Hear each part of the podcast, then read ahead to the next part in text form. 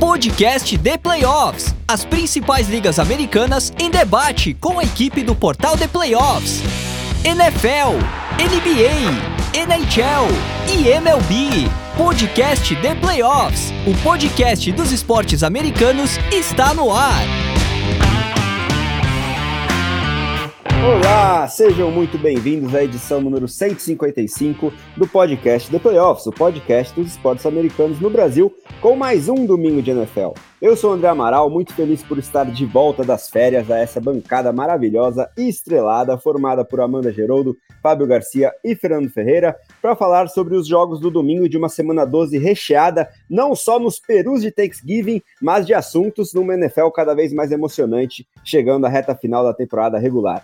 Mas antes da gente abordar tudo isso e eu pedir os destaques iniciais dos meus amigos, vou passar aqueles recados importantes que não podem faltar. Lembro primeiramente que esse episódio foi editado pelo estúdio WPcom, que trabalha com gravação, edição e produção de podcasts, videocasts e áudios comerciais em geral. Então, se você tem um conteúdo de áudio que quer tirar do papel, peça ajuda com edição para o nosso amigo Pique, pelo telefone ou WhatsApp. DDD 54 99620 5634 ou entra lá no site grupowpcom.com.br barra estúdio, onde você também encontra os links para as aulas de edição de áudio do PIC no YouTube e para o curso que ele oferece, onde você pode aprender diretamente com a fera. Siga a gente no Spotify, no Apple Podcast, no SoundCloud, no Deezer, no Amazon Music ou em qualquer um dos seus aplicativos de podcast favorito, sem esquecer de deixar aquela avaliação de 5 estrelas onde isso é possível por exemplo, no Spotify e no Apple Podcast, porque ajuda demais aí o nosso trabalho a alcançar o maior número de pessoas possível. Temos também os grupos de WhatsApp para você discutir a NFL ou qualquer outro dos principais esportes americanos com outros fanáticos pelo assunto. Então, se você quiser entrar no grupo de NFL, de MLB, de NBA ou de NHL, é, manda a mensagem para o nosso Big Boss Ricardo Pilas pelo seguinte número: DDD 11 94666 8427 esclarecendo que apertamos o play assim que terminou o segundo horário de jogos do Domingão, com a análise do bastante aguardado Sunday Night Football entre Ravens e Chargers, fechando o episódio de hoje. Peço o bom dia, boa tarde, boa noite com os destaques iniciais dos meus analistas, começando por ela, que vai sofrer bastante ao longo da nossa gravação, já que o Reivão estará em campo. Amanda Geroldo, quero saber qual é o seu destaque inicial hoje. É, de volta aqui comigo no comando do programa. Se você quiser falar um pouquinho sobre os jogos de Thanksgiving, né? Tivemos três confrontos divisionais com uma zebra e dois resultados mais esperados com 49ers e Cowboys passando o carro, enquanto os Lions perderam aí para os Packers, mas fica à vontade para destacar o que você quiser hoje na abertura do nosso programa. Meu bom dia, boa tarde, boa noite para o ouvinte. Um abraço para você, Amaral, para o e para o Fábio, que dividem a bancada comigo. É, espero que os meus Ravens eles me deixem terminar o podcast com, com alguma condição de saúde, que eles não me tenham um infarto. Mas é, destaque inicial. É, eu acho que vale a pena destacar a vitória sólida do, dos 49ers, né? O Christian McCaffrey jogou muito bem nessa partida. Os Seahawks parecem também perdidos, né? Principalmente agora com essa lesão do Dino Smith, mas é legal lembrar também que ninguém pode falar mal do Dex Prescott nessa temporada, porque o homem está jogando um absurdo, quatro touchdowns. Eu vou passar o pano para Dex Prescott nessa temporada. Estou assinando embaixo, eu tenho ele nos meus dois fentas e ele fez sozinho 40 pontos. E do, outro lado, né, os Lions sempre regando para os Packers, né, uma grande surpresa, uma grande zebra, né, da temporada e parece que o, o, Império do Amor tá, tá melhorando, né? Tá, tá evoluindo. É, realmente eu achei que o Jordan Love tinha atingido um platô ali, mas parece que vem evoluindo nessa, nessas últimas rodadas. Isso é muito bom para o torcedor dos Packers, né? Agora, para os Lions, eles tiveram um, um vislumbre do, do Jared Goff da época dos Rams. Não foi bonito. É, quem está inconformado com essa derrota dos Lions, que são quase do coração dele, é meu grande amigo Fernando Ferreira, com quem eu já estava morrendo de saudade também de trocar ideia aqui no nosso podcast. E peço o destaque inicial hoje, Fê. Boa noite, André. Boa noite, Fábio. Boa noite, Amanda. Saudações a todos os nossos caríssimos ouvintes aqui no podcast The Playoffs. Pois é, né, André? Deu, deu uma zebra ali, ali, né, ali em Detroit na tarde de quinta, né? Os Lions, aliás, né, mas acho que para um time, um time conseguir 66% de aproveitamento numa sequência de jogos, seu time sofre basicamente nove turnovers, termina com saldo negativo de, acho que se não me engano, de sete em três jogos, você ainda consegue ganhar dois deles e quase ganha o terceiro. Eu acho que no final das contas é um sinal de uma equipe sólida, né? Então, vendo para um lado do copo meio cheio, é, os Lions estão fazendo o que um contender faz, que é jogar mal e ser competitivo e ganhar na medida do possível. Ali. Acho que as oscilações durante a temporada são normais ali. Enfim, o fato de que os Lions, dentro, dentro dessas oscilações, ainda conseguiram um aproveitamento de uh, é, 66%, eu acho que é digno de, é, de, de, no mínimo, alguns elogios ali. Mas é. Eu queria destacar, André, que a briga pelos playoffs da, AFC deu uma boa, deu uma boa embolada nessa última rodada, né, com a vitória uh, dos Jaguars sobre os Texans. Agora a gente tem Colts, Texans, Broncos empatados em 6 e 5 ali, o Buffalo Bills um pouquinho mais atrás, né, já um jogo e meio atrás, correndo um pouquinho mais por fora. Mas é uma disputa que está bem interessante a gente acompanhar. Essa AFC, como a gente já imaginava, é, bastante apertada, mas acho que não com os personagens que nós estamos vendo agora, né? Acho que no começo da temporada nós não imaginaríamos que é, esses essas três equipes em particular estariam uh, brigando apertados ali pela última vaga dos playoffs. Acho que essa, essa, isso aqui ainda deve mudar bastante nessa reta final de temporada, mas vai ser bem divertido acompanhar essa briga pelo, uh, pelos últimos seeds de wildcard da, é, da IFC. Acho que não tem ninguém muito a salvo ali, não. Né? Pessoal com sete vitórias também tem que ficar olhando ali para baixo, porque a qualquer momento alguém pode vir pular. Mas realmente vai ser muito divertido acompanhar essas últimas semanas. Uh, acho que esse é um dos playoffs mais indefinidos dos últimos anos uh, que nós tivemos. Pois é, muito equilíbrio, totalmente embolada, especialmente a AFC.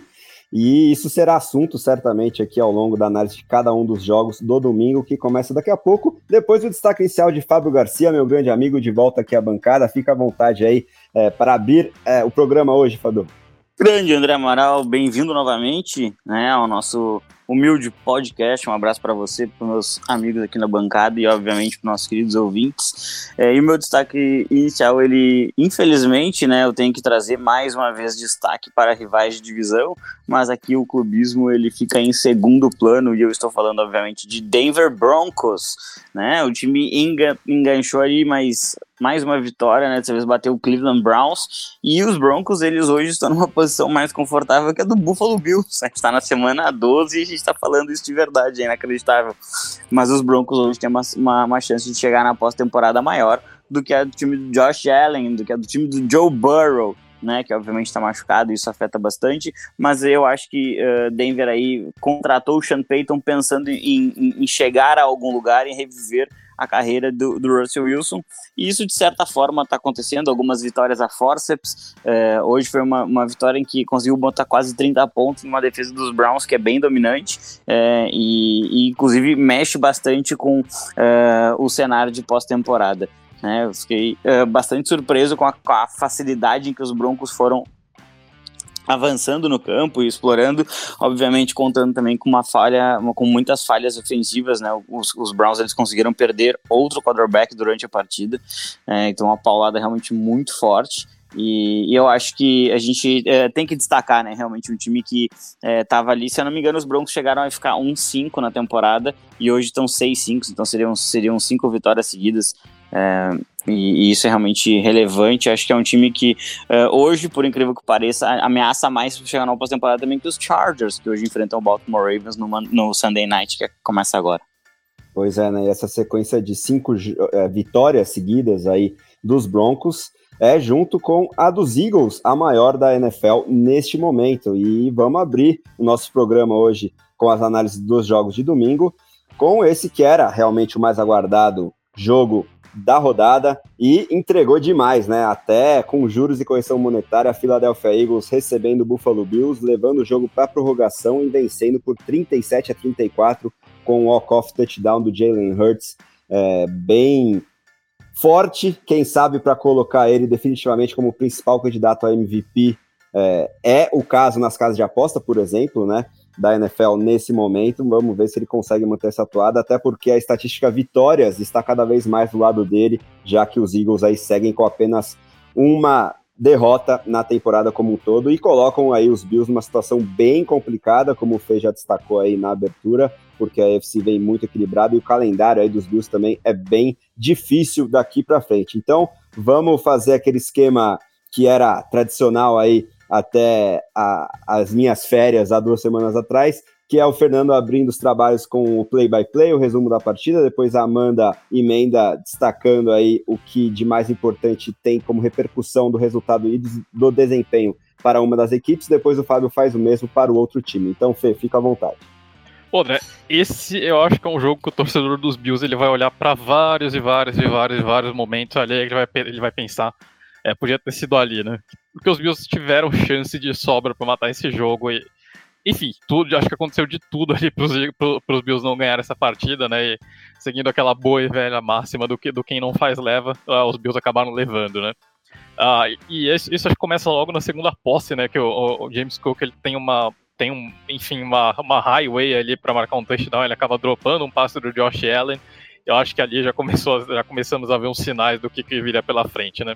É, os Eagles acabam não perdoando esse erro do, dos Bills e abrem o placar ali é, com uma corrida, uma corrida do, do, do Jalen Hurts.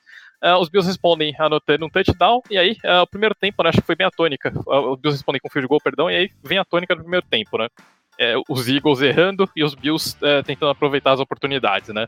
o Jalen Hurts terminou o primeiro tempo, se não me engano, com dois passos completos, né? um pouquinho mais de 20 jardas. Então foi um primeiro tempo bem ruim do quarterback do Philadelphia Eagles. Uh, ele acaba sendo interceptado pelo Terrell Bernard, né, num passe que é desviado ali pelo Leonard Floyd na linha de scrimmage. A bola acaba sobrando ali pro Bernard que intercepta. E aí dessa vez o Buffalo Bills não perdoa. O Josh Allen anota o primeiro dos dois touchdowns dele no jogo. Uh, finalzinho ali do, Uh, do, do, primeiro tempo, o Buffalo Bills tem uma segunda chance de, uh, de, de, abrir, de, de, ampliar a vantagem no placar o Tyler Bass acaba tendo um field goal bloqueado por uma, uma belíssima jogada de Jalen Carter, né, que dá um pulo enorme e consegue travar o field goal de um pouquinho mais de 30 jardas ali do kicker dos Bills. E logo, mas logo na sequência, o, o, é, Buffalo consegue se redimir desse field goal perdido. Uh, o Jalen Hurts acaba se atrapalhando ali no handoff, se não me engano, pro DeAndre Swift. O Gregory Rousseau acaba aproveita muito bem ali o erro dos Eagles, recupera a bola. E o Buffalo Bills, numa campanha relâmpago ali, no finalzinho, né, praticamente no estouro do cronômetro, o Josh Allen consegue encontrar um belíssimo passe ali pro é, Stephon Diggs anotar, touchdown, colocar os Bills com duas posses de frente na virada de um tempo pro outro, né? Então, o jogo caminhava tranquilamente ali para Buffalo, os Eagles basicamente não viram mais a bola depois desse primeiro touchdown. Uh, acho que realmente na primeira, primeiro tempo dava cara que os Bills finalmente teriam uma vitória importante nessa temporada, né? Começo do segundo tempo, o Tyler Bass acaba errando um field goal de quase 50 jardas ali, né? Condições climáticas bem ruins lá, lá na Filadélfia, bastante chuva, vento. Então acho que esse erro é até justificável, né? Mas, de novo, né, esses dois erros de special teams, né? Ou talvez uma, uma boa jogada de special teams dos Eagles e um erro dos, dos Bills também acabaram custando caro lá na frente, né? E aí os Eagles voltam muito melhores no segundo tempo, né? O Jalen Hurts começa a, a, estender jogadas com as pernas, né? A estender jogadas não, não só correndo, mas também fazendo scrambles para ganhar tempo e conseguir deixar os recebedores dele uh, desenvolverem as rotas e saírem livres. E é, acho que é muito a tônica dessa campanha do touchdown uh, do, é, do, do Philadelphia Eagles. Né? O Hurts consegue lançar um passe curto para A.J. Brown, que uh, deixa, deixa a desvantagem dos, dos Eagles um pouquinho menor, diminuir para uma posse.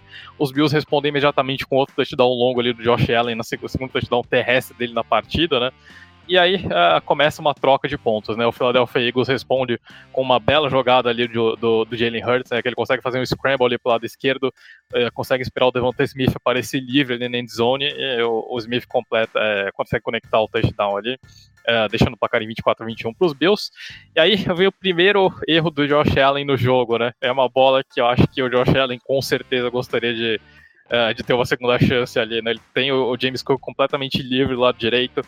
E aí acho que é um pouquinho de. aquele excesso de confiança de quarterback bom, né? É, nesse caso, obviamente, porque o Josh Allen confiam muito no braço, tentam encontrar janelas que não existem, ele força a bola numa cobertura dupla ali pro Stephon Diggs, o, o Bradbury acaba aproveitando, pula em cima da rota e consegue interceptação. Josh Allen poderia ter, acho que tinha bem mais opções ali do que forçar essa, essa bola nessa janela inexistente ali pro, pro Diggs. E os Eagles dessa vez não perdoam, né? O uma jogo, um touchdown, acho que no touchdown mais bonito do jogo ali, o Jalen Hurts conecta um passe longo com o Olamide Zaccheaus lá na endzone, né? Pra anotar um touchdown de quase 30 jardas. Uh, os, os Eagles passam à frente, e aí Buffalo queima praticamente todo o relógio restante na partida, marcha um campo inteiro ali e o, o, Josh Allen consegue conectar com Gabriel Davis para virar o que parecia ser a campanha da vitória ali é, do Buffalo Bills, né? O Gabriel Davis, que foi um dos personagens da partida, mas talvez pelos motivos errados, apesar de ter se anotado esse touchdown aí. Uh, e aí, no finalzinho, os Eagles no, conseguem um field goal de quase 60 jardas do Jake Elliott, né, uma campanha milagrosa ali praticamente de Filadélfia. O time consegue marchar o campo em praticamente é, dois minutos ali. Uh, gastam todos os seus três timeouts, conseguem chutar esse field goal de quase 60 jardas do Jake Elliott. É, era uma quarta terceira para quase 20 jardas que os Eagles tinham encarado ali depois de uma, é, depois de uma sequência de faltas e de um sack no Jalen Hurts. Uh, e aí, obviamente, a partida vai para overtime.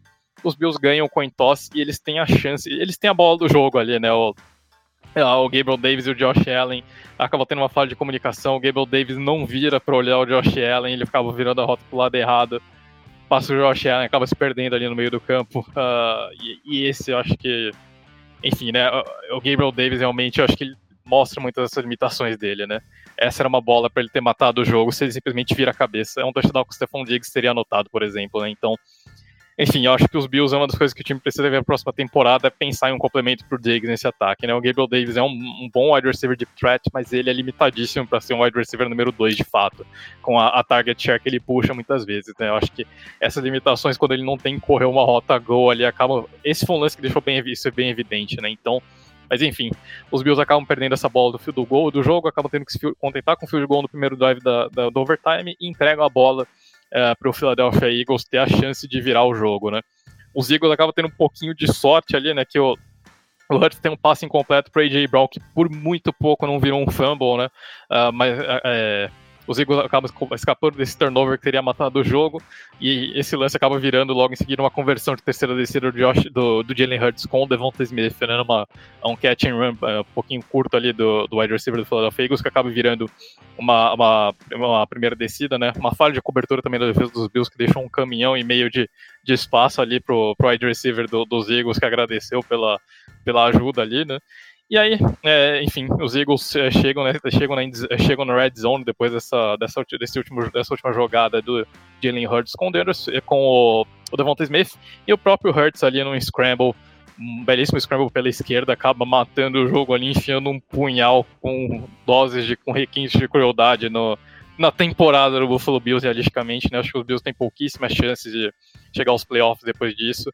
Enfim, André, acho que um jogo que os Eagles tiveram chance de perder, os Bills tiveram chance de ganhar, mas os Eagles tiveram mais DNA de campeão nessa partida, para roubar um comentário do Tony Romo ali ao final do jogo. É uma partida de DNA de campeão essa daqui, né? E o, os Bills, os Bills parece que estão sempre no quase nessas partidas, né? A gente fala tanto que os Chargers ficam sempre no lado do quase, mas o Buffalo Bills está chegando lá também, né? Parece que esses jogos difíceis, esses jogos apertados, quase sempre os Bills estão no lado errado da moeda ali, né? Então uma pena para Buffalo. Mas enfim, é, acontece, é, é, é, a vida da EFC ali. São muitos times difíceis, de, são muitos times é, de, de, altíssimo nível, né? Então o Buffalo com essa campanha de 6 e 6, praticamente dando adeus às chances. Os Eagles disparados com a melhor campanha da NFC e da NFL. Uh, Jalen Hurts caminhando ali a passos largos rumo é, ao é, rumo a uma possível é, a um bye pelo menos na semana 1 ali rumo ao seed 1 da NFC. Vamos ver, né? E o Jalen Hurts como um MVP. Vai ser bem interessante ver como que esse time do Philadelphia Eagles se comporta em mais uma pós-temporada. Bem, eu acho que o Feja já falou muito bem da situação difícil do Buffalo Bills.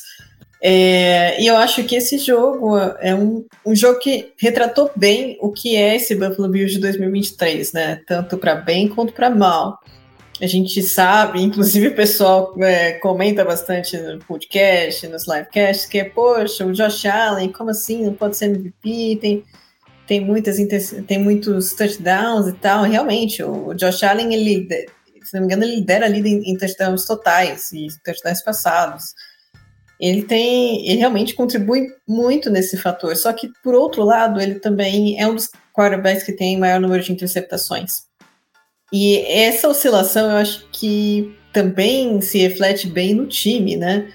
Então, no final do, do, do, jo do jogo, nas duas últimas campanhas do, do Philadelphia Eagles, a defesa dos Bills totalmente soft, totalmente deixando o Jalen Hurts é, pegar esses avanços intermediários e, e, e, andando em campo, né? O que deu ao, ao Hurts a oportunidade de posicionar um, um, field goal um pouco improvável, né? Um field goal de 59 jardas não é um field goal fácil, mas o Jake Ellis é um kicker muito bom e confiável e converteu. E depois nessa, na campanha do de overtime foi a mesma coisa, a defesa muito soft, defendendo muito o passe em profundidade, mas deixando outras opções no, no campo, né?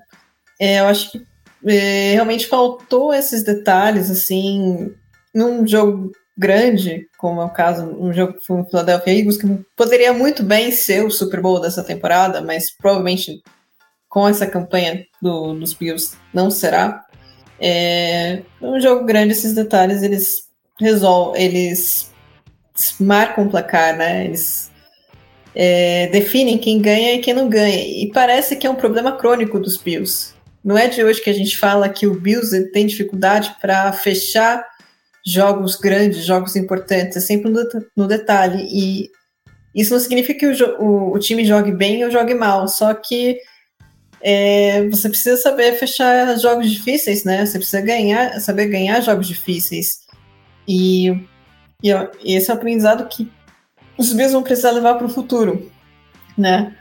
É, a situação da FC é, tá um pouquinho mais bagunçada. É, não vai ter os Bills como a gente esperava, né? Mas é, realmente tô, tô curiosa para ver se eles, se os Bills conseguem uma arrancada final para tentar surpreender, para tentar é, entrar ali como o cara. Eu acho muito difícil, mas enfim. Esse jogo contra os Eagles é um jogo que era tudo bem os, os Bills perder.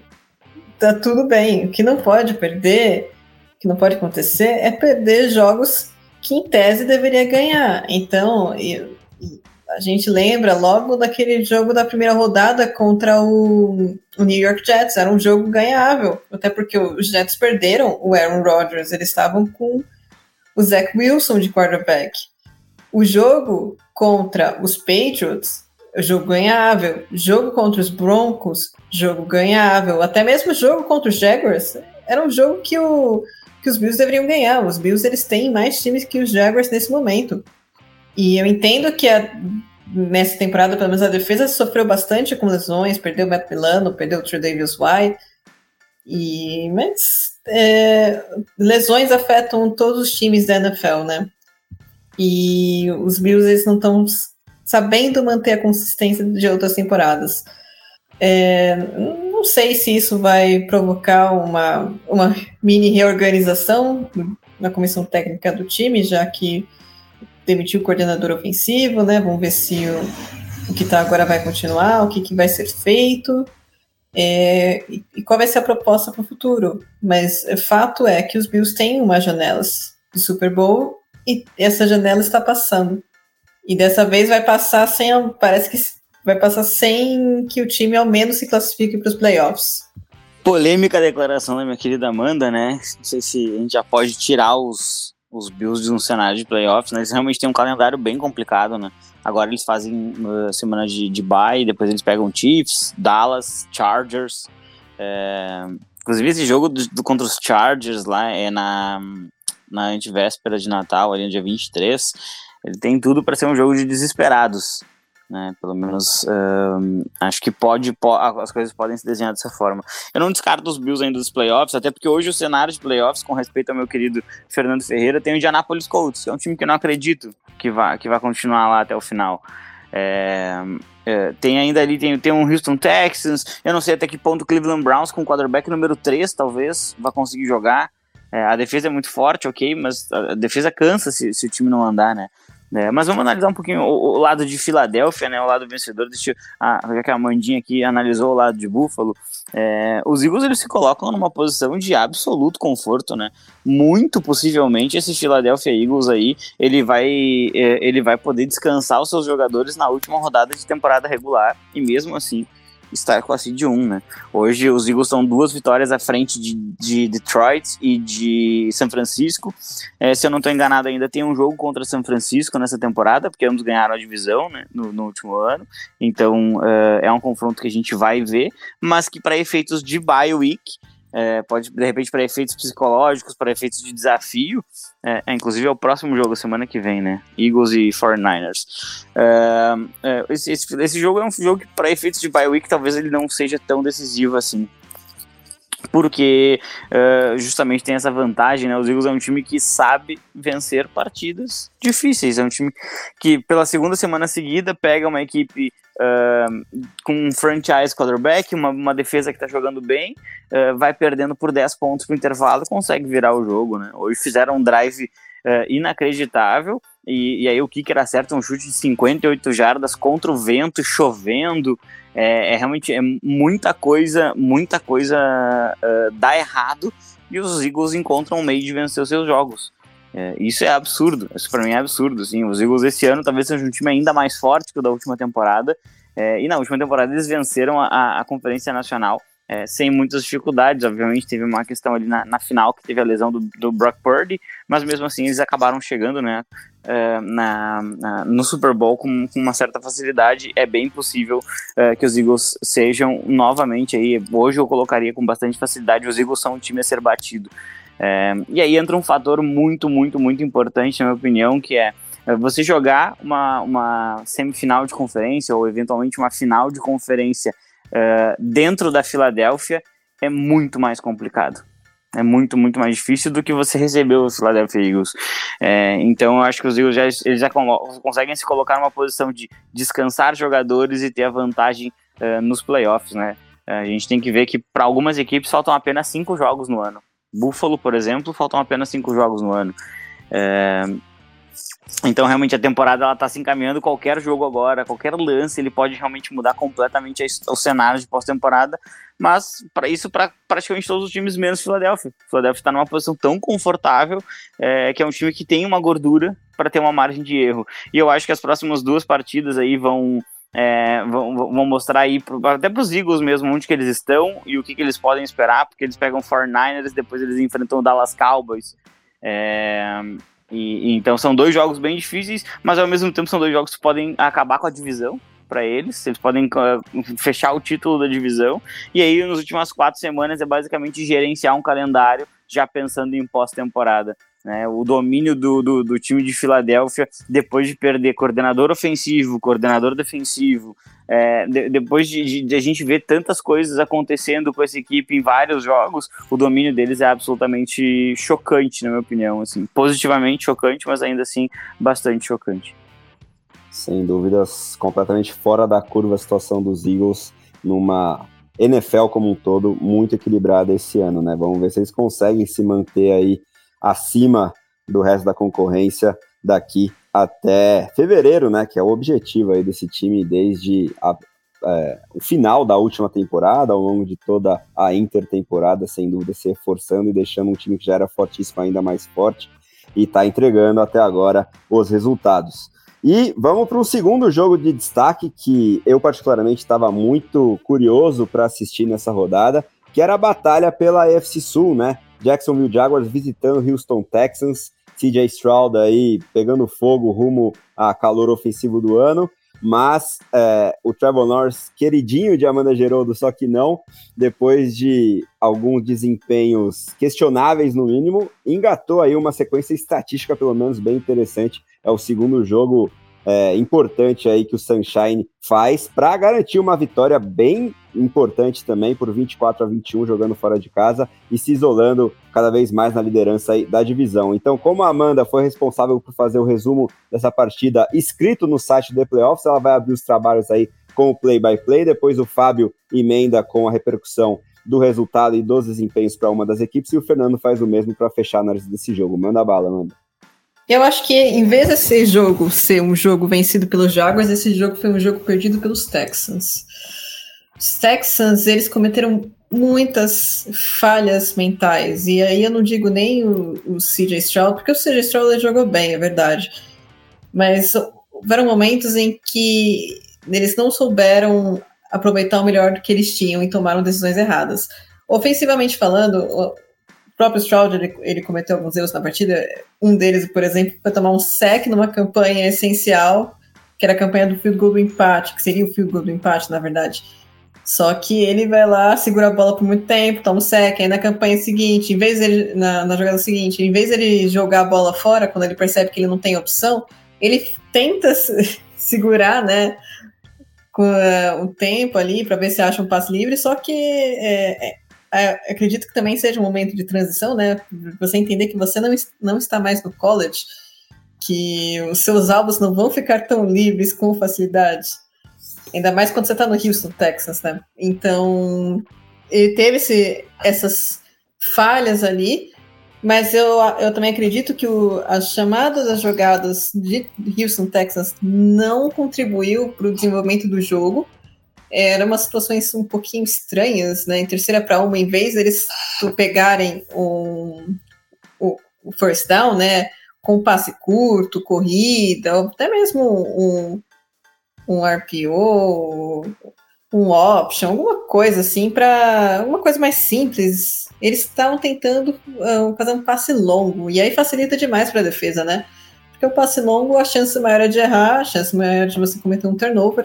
O Stroud ele não cometeu, né? Mas é, passes longos, é, a percentual de acerto é menor. Só que ele também não estava convertendo esses passes longos em terceira descida. E, e isso é, fazia com que o ataque dos Texans não avançasse e demorasse para engrenar na partida. Dito isso, do lado da defesa, é, secundária dos Texans sofreu demais. E sofreu demais cometendo faltas. Principalmente o. Deixa eu pegar o nome do senhor ali. Do, do Thomas. Teve uma campanha que sozinho ele cedeu dois pass interferences para os Jaguars e não precisava.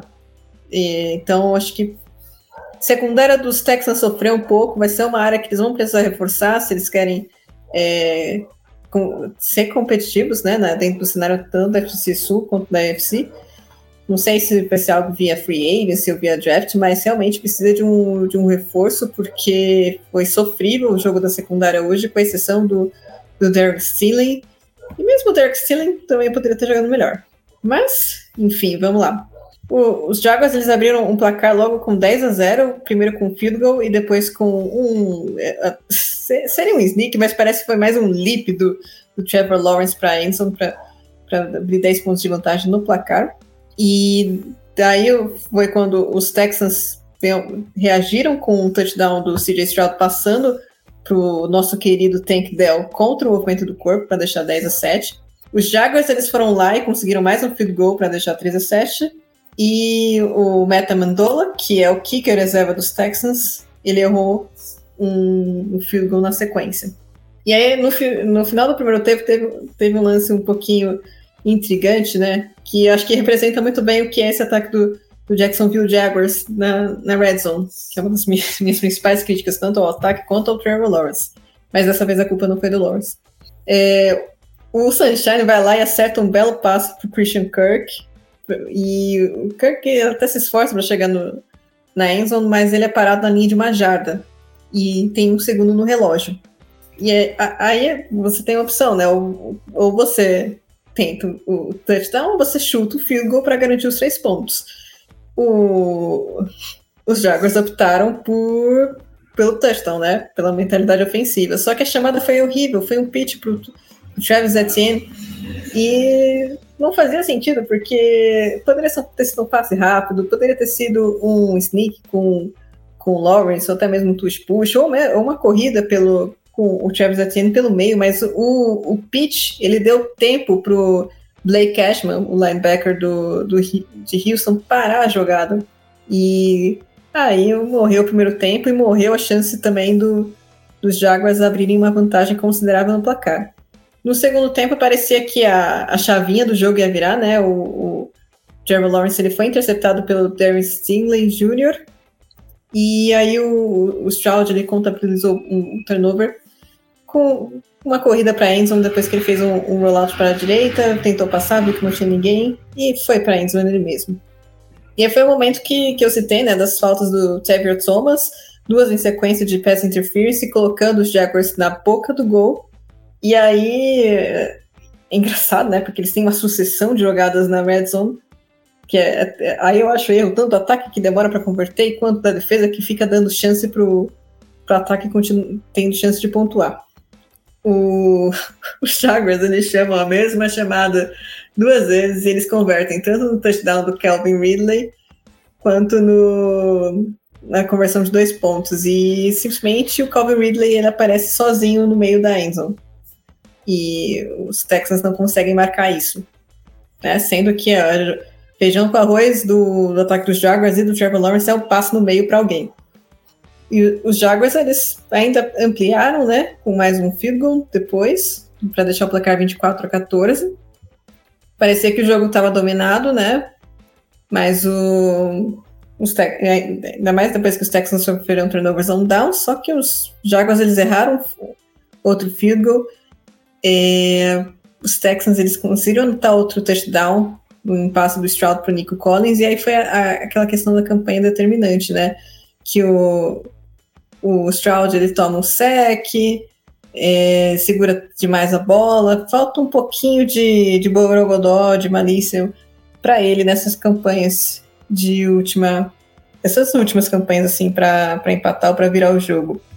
E mesmo assim, eles. O, o Stroud consegue malimar posicionar o Matt Amendola com um chute do empate, né? Um chute de 55 jardas, se não me engano. Mas o Matt Amendola é um kicker reserva e ele não é o Jake Elliott. É, eu, eu teria optado por um Hail Mary ou até mesmo um, um passe, porque ainda tinha tempo, né? E ainda tinha descida para isso. E o Matt Amendola erra o field goal. Então, os Jaguars ganham por 24 a 21. Uma vitória sólida, né? É, dentro da divisão, para se considerar com a força principal. E, e, também uma derrota de aprendizados para os Texans, né? Tanto em questão de play calling, quanto em questão de amadurecimento para o CJ Stroud. E entender a, a fraqueza que o time tem na defesa nesse momento. É, então, deixa eu. Uh, vou escolher aqui o Houston Texans, porque eu sei do, do amor de meu querido Fernando Ferreira pelo Jacksonville Jaguars. É, eu tenho acompanhado bastante os Texans por motivos de fantasy, é, então vou, vou, falar um pouquinho sobre eles aqui.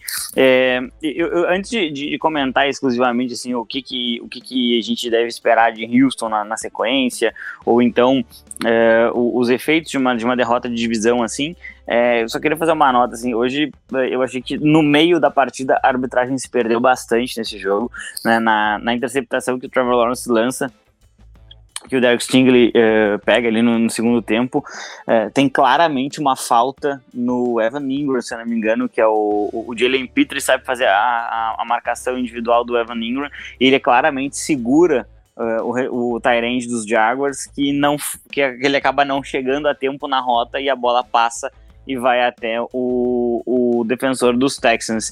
E, e aí a arbitragem ela fez, ela, além de errar, ela, aí ela acabou compensando em algumas chamadas extremamente questionáveis contra a defesa dos Texans na sequência, é, revivendo o drive do Jacksonville. E aí ficou muito uma sensação assim de que eles erraram, entenderam que erraram e eles começaram a tentar compensar para que não tivesse um impacto decisivo no jogo, né? E eu particularmente eu acho que dois erros eles não fazem um acerto e então achei queria trazer essa nota aí sobre esses lances porque realmente achei que, que as zebrinhas elas foram é, bem desnecessárias assim em alguns momentos nessa partida. É, mas Houston é, tem assim tem um calendário interessante para arrancar mais umas vitórias.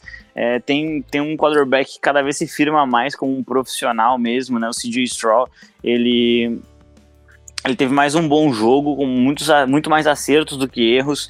É, e, e, querendo ou não, assim, é, essa reconstrução, né, que, que passa pela chegada de um head coach calouro, pela chegada de um quarterback novato, é, ela não vai ser feita do dia para a noite e, e, os Texans eles parecem já estar muito avançados em relação a, a, ao que se esperava é, e em relação até mesmo ao, ao padrão de uma reconstrução.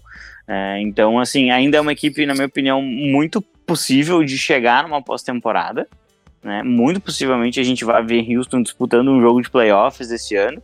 E, e eu vejo que, assim, existe muito espaço ainda para uma construção de um elenco mais qualificado. Obviamente, uh, recebedores, tight ends, running backs vão, vão querer assinar com o Houston mais facilmente depois deste ano, porque sabem que lá tem um quarterback, isso vai aumentar números, vai aumentar oportunidades vai aumentar bônus para eles também.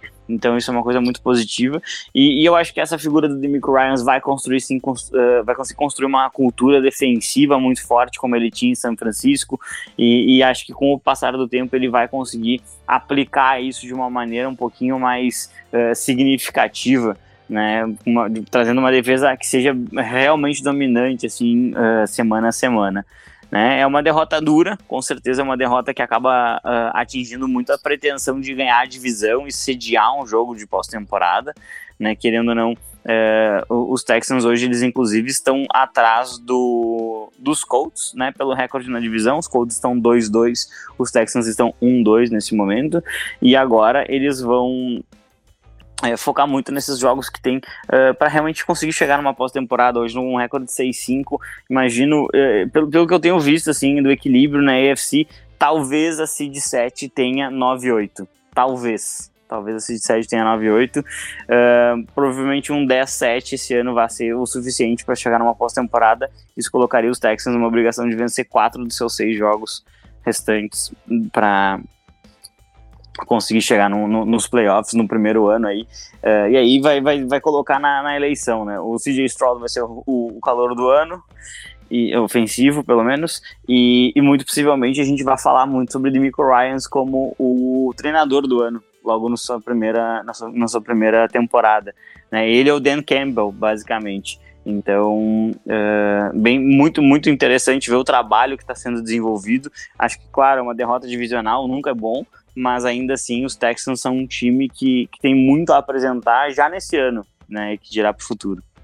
É bom, concordo com, acho que o Fábio já, sobre os Texans, realmente só queria, só queria aproveitar para acrescentar umas coisinhas sobre os Texans mesmo, né, só para reforçar esse comentário do, do Fábio, realmente, uh, acho que a gente tem que destacar o que está sendo feito lá em Houston, tá, antes de eu começar a falar sobre os Jaguars, mas realmente é, é um trabalho incrível esperando de Mick Ryan, é um, o excelente começo de carreira do, do CJ Stroud, que eu abertamente duvidava na época do draft, né? Então, uh, tá sendo bem interessante, né? O Stroud acho que é um dos quarterbacks mais legais já de acompanhar, de, de acompanhar na NFL, né? Tá realmente muito bacana de ver essa evolução, esse salto que ele deu desde que chegou no, é, no profissional, né? Um quarterback muito mais móvel, muito mais confiante agora, então enfim, vai ser bem divertido acompanhar essa UFC South se o Anthony Richardson conseguir se manter saudável e o Levis continuar vingando lá em Tennessee. Essa divisão vai ficar muito divertida de se acompanhar nos próximos anos. Né? Mas enfim, agora falando sobre o futuro campeão da UFC, Uh, o Jacksonville acho que começa a engrenar, né? A gente tá vendo um pouquinho mais traço daquele Jacksonville Jaguars do final da temporada passada ali, né? Uh, acho que como, como vocês acompanharam pelo play by play da Amanda, a gente viu muito uh, os Jaguars tentando passes longos, né? Tá sendo mais legal ver esse Jacksonville Jaguars um pouquinho mais agressivo. Eu acho que depois daquela chacoalhada que, de que Jacksonville levou dos 49ers, a equipe acho que sentiu que não dava para continuar naquele ataque extremamente conservador aquele ataque de and Dunk, aquele ataque de passe de meia jarda e passe lateral o tempo inteiro. A Trevor Lawrence está esticando um pouquinho mais o campo, né, usando um pouquinho mais essa, essa habilidade, principalmente do Kelvin Ridley de receber em profundidade, né, o Christian Kirk também tem feito bastante estrago, é, não só nas rotas longas, mas também nos passes, no, nas jardas após recepção. Então o Jacksonville, acho que a gente está vendo um ataque dos Jaguars muito mais agressivo e bem mais interessante de, de se acompanhar, né. Então acho que também vai ser tá sendo legal essa mudança de mentalidade ali do Doug Peterson, não um técnico campeão do Super Bowl. Eu acho que ele entende muito bem o recado quando, quando ele recebe, né? Então aquela, aquela derrota feia para os 49ers evidenciou que algumas coisas não estavam funcionando muito bem lá em Jacksonville. Ao contrário do Urban Meyer, o, o Doug Peterson tem competência de sobra para fazer essas modificações, né? Uh, Jaguars acho que fizeram um jogo, um jogo de contender contra os Texans, tá? É, não era um jogo fácil, como, acho que como o Fábio falou, né? Houston vem numa grande fase, é um time difícil de se enfrentar, e por mais que seja um time jovem ainda, com dores de crescimento, já é um time, já é um time chatinho de se enfrentar, é um time que complica a vida dos adversários. Uh, e os Jaguars souberam aproveitar a chance que tiveram, né? Acho que a Amanda destacou, o Houston, os Texans deram chances, e os Jaguars sendo um time mais experiente, um time bem mais cascudo, um time que já tá, já tá amadurecido, tem uma ida aos playoffs, tem uma vitória de virada ali, sabe, vai saber, vai saber vencer jogos, né? A gente tá vendo os Jaguars sabendo vencer jogos até final de temporada, né?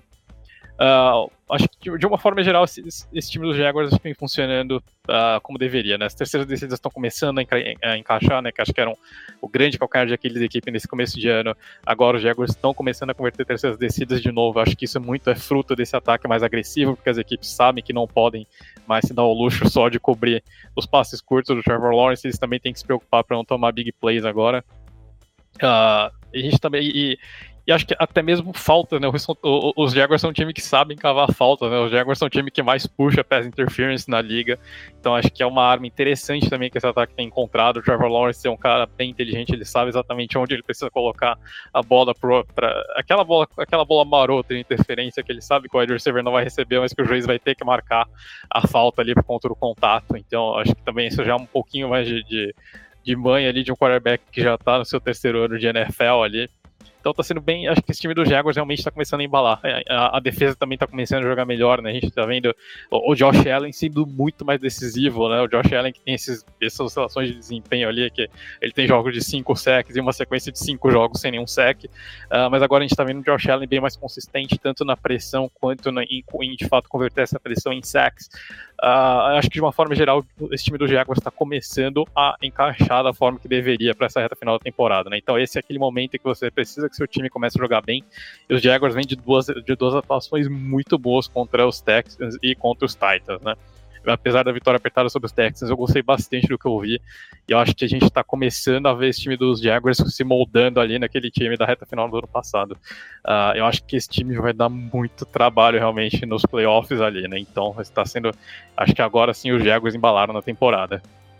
Maravilha, amigos. Feitas então as análises dos dois principais jogos aí do domingo, vamos para aquela rodada mais express, um jogo por analista, bastante dinâmico, começando pela estreia da nova coordenação ofensiva em Pittsburgh, com vitória bem importante dentro da divisão, 16 a 10 contra o Cincinnati Bengals, que finalmente representa um time da AFC Norte com mais derrotas do que vitórias na temporada de 2023. Ainda não tinha sido o caso aí desde, salvo engano, a semana 7, 8 ali, em que os Bengals é, emplacaram uma sequência de vitórias, até que Joe Burrow se machucou aí recentemente e aparentemente, ainda mais depois desse resultado, é, faz com que os Bengals estejam praticamente descartados aí da briga para os playoffs. Eu quero saber se Fábio Garcia concorda comigo na análise dessa partida aí, uma vitória bem importante em termos de classificação para os Steelers contra os Bengals. É muito triste a gente comentar jogos dos Bengals neste momento, né? Porque o time é, tá sem seu melhor jogador e isso, obviamente, vai afetar a forma como, como todo mundo vai atacar é, o ataque do, do, do, Cincinnati. É realmente uma, uma, uma tristeza isso que está acontecendo, mas faz parte do esporte em si. É, e eu acho que a, a, a, grande, a grande narrativa dessa partida deve ser justamente isso que você trouxe logo no início da sua, da sua explanação. Uh, os Steelers eles vinham com um novo coordenador ofensivo uh, depois da demissão do, do seu anterior, Matt Canada, e, e isso refletiu é, pelo menos assim, em alguns pontos, refletiu muito positivamente. É, pela primeira vez em muito tempo, os Steelers passaram das 400 jardas totais. Kenny Pickett teve uma partida bastante segura, é, não entregou a bola, conseguiu conectar mais de 100 jardas com o mesmo recebedor, é, que no caso era o seu Tyrant, né, o Pat Frymore. E e eu acho que, que o, a forma como o time se postou em campo, é, explorando bastante Najee Harris, dividindo o jogo com Jalen Warren, é, foi, foi uma forma ofensiva muito, muito, muito interessante e que trouxe é, um, um, ar um pouco mais de, é, né, de novidade, assim, um pouco mais de agressividade. Né? O, o ataque era extremamente conservador é, e eu acho que isso pode ir mudando com o passar do tempo, né? Mas falando basicamente da partida ali, um primeiro tempo, um primeiro quarto totalmente dominado por defesas. É, no segundo uh, quarto da partida, os, Steelers conseguem abrir o placar num, num field goal do Chris Boswell, sempre muito confiável. Né? E os Bengals eles mostraram um pouquinho de, uh, de, de, de, vontade de competir, né? O Browning uh, conseguiu conectar ali com, com o Sample, que vinha aparecendo de vez em quando com o Joe Burrow, mas acabou efetivamente sendo, o, sendo utilizado hoje é, nessa jogada, acaba recebendo um touchdown de 11 jardas e os Bengals vão para o intervalo com a vantagem, né? É, só que você está enfrentando uma defesa realmente muito forte, e aí no retorno do, do, do intervalo, o, o Brown ele acaba sendo interceptado. O drive até andava bem, mas é, na parte final do campo ele acabou sendo interceptado quando ele buscava ali o, o Jamar Chase. É, e é, e aí entra muito aquilo, né? Eu falo toda semana eu não me canso de falar, eu espero que os ouvintes não cansem de me ouvir sobre isso. É, mas você tem que punir os times que erram contra você, é, especialmente em jogos contra times melhores que os seus ou times que são de divisão, porque isso vai ser essencial para uma eventual uma eventual vitória. Né? E então você vai olhar ali uma interceptação vira o quê para os Steelers? Um touchdown. Najee Harris é, correndo. Najee Harris corre um pouco estranho até, né? Tava dando uma olhada nos lances desse jogo. Ele corre meio estranho, parece estar tá de jeans molhado, não sei. E eu diria que correr é um elogio, viu? Ele anda É, parece é meio estranho, porque ele realmente ele é muito forte, né? Várias vezes ele chegava perto da sideline e vinha um, um defensor dos Bengals e ele, ele baixa o ombro e ele nunca vai ser derrubado, né? É uma, é uma versão é, uma versão do Derrick King da Shopee, assim, uma coisa mais ou menos, mais, é, mais ou menos dessa linha. É, e aí no último quarto a defesa dos Steelers apareceu muito bem, né? Forçando punts, limitando a última campanha ali a um field goal, mas o time já estava numa, numa posição muito confortável em termos de, é, de placar, já tinha anotado mais dois, dois chutes, uma vantagem bem tranquila ali no, num 16 a 10. É, e assim, estamos estão faltando os Steelers têm que disputar mais seis partidas. Se eles ganharem duas dessas seis, Uh, o recorde se mantém, né? Mike Tomlin vai ter vencido mais do que perdido na temporada. Uh, esse time dos Steelers muito possivelmente vai para os playoffs, né, gente? A gente tem que. Uh, não é o time que mais encanta olhar, especialmente porque o, o, seu quarterback não é um quarterback que desenvolve muito bem o jogo. os seus recebedores têm altos e baixos, né? Mas é uma equipe que tem Arizona Cardinals pela frente, New England Patriots, né? Nesse projeto forte de, de é, de remontada que os, que os Patriots vão fazer para os próximos anos, né? Porque vai ter uma escolha alta de draft. É, eles ainda têm uma batalha direta ali de wild card com os Colts. Vão jogar novamente contra esse Bengals. É, tem aí, daí nas últimas duas semanas elas são um pouquinho mais complicadas para Pittsburgh, mas eu imagino que eles já vão ter encaminhado a, a classificação para os playoffs antes disso, né? Eles vão pegar o Seattle Seahawks no, no, na virada do ano e terminam o ano lá com o Baltimore Ravens né? Num jogo que poderia muito bem ser uma, uma disputa de título de divisão, é, mas particularmente acho que daqui a pouco o Baltimore já vai ter finalizado essa, essa disputa antes disso. Mas ainda assim, nesses próximos quatro jogos, que são quatro jogos vencíveis, é, o time vencendo três deles, muito possivelmente vai encaminhar é, a sua vaga para os playoffs e a gente vai ver, vai ver sim os Steelers muito provavelmente como visitantes na pós-temporada. É um time que eu particularmente não gostaria de enfrentar. Eu acho que tem um, tem um staff muito, muito inteligente, especialmente na figura do Mike Tomlin, e, e tem uma defesa que pode acabar com qualquer partida. Então, é, eu acho que é aquele visitante que os times deveriam tentar fugir de receber lá em janeiro. Pois é, né? Não tem como, aparentemente. Mike Tomlin vence e vence, e agora sem a quem a torcida pelo menos apontava como principal empecilho dessa comissão técnica fazendo parte aí desse grupo, que foi o Matt Canada demitido. Aliás, a primeira demissão de algum membro da comissão técnica dos Steelers em mais de 50, 60 anos, salvo engano. Realmente um fato bem raro, ainda mais uma consistência é, de franquia, que sempre foi o caso lá em Pittsburgh, mas a situação estava tão feia que não deu aí para o Canada, que já estava fazendo hora extra faz muito tempo, e já no primeiro jogo é, dos Steelers sem ele, a gente viu os resultados aí, tanto no placar quanto nas estatísticas, né? Agora, Amanda, vamos continuar falando um pouquinho sobre a FC Norte, né? Uma derrota do Cleveland Browns importante aí para essa classificação da divisão do qual seus Ravens também fazem parte. E com o Denver Broncos engatando a quinta vitória em sequência, como o Fábio já destacou inicialmente aí no nosso programa de hoje. 29 a 12, um placar forte também, jogando em casa. E os Broncos definitiva, definitivamente na briga aí para os playoffs e quem sabe para avançar é, um pouquinho mais longe nessa temporada. Sean Payton é, finalmente mostrando o seu trabalho aí no novo time, Amanda. Olha só, esse Denver Broncos está um pouco surpreendente, né? Parece que agora realmente engrenou tanto a defesa quanto o ataque, né? Porque o Russell Wilson ele vem fazendo jogos interessantes ainda sem aquele desempenho avassalador que muitos esperavam dele, mas ele vem ganhando jogos, né? Na verdade, na verdade ele vem garantindo jogos que a defesa está segurando para ele, né? Mas, de certa forma, o que prejudicou também os Browns nessa partida foi a lesão do Dorian Thompson Robinson. E acho que é, eu entendi porque ele é o titular depois da lesão do Deshaun Watson quando o PJ Walker entrou, né? É, apesar de real, realmente não tem comparação, né? O, o Deshaun Watson com o DTR, mas o, o Calouro, ele ele estava fazendo até um trabalho decente, né? Mas o PJ Walker entrou e aí realmente o negócio foi ladeira abaixo. É, o, os Broncos eles abriram o placar com um touchdown do Samaj Perrine. O Javonte Williams ele sofreu uma, uma lesãozinha, ficou questionável por boa parte do jogo. E logo na sequência, o, os Browns eles sofreram um fumble com o Tyrene Harrison Bryan, numa quarta para uma. Era uma jogada um, um pouco engraçadinha, um wildcat pro Tyrene. Só que não deu certo, né? E a sorte dos Browns é que o Russell Wilson devolveu o presente com outro fumble, só que também os Browns não conseguiram aproveitar. Então, um jogo assim bem marcado com, por alguns erros, né? E, e, as defesas inicialmente dominando os ataques.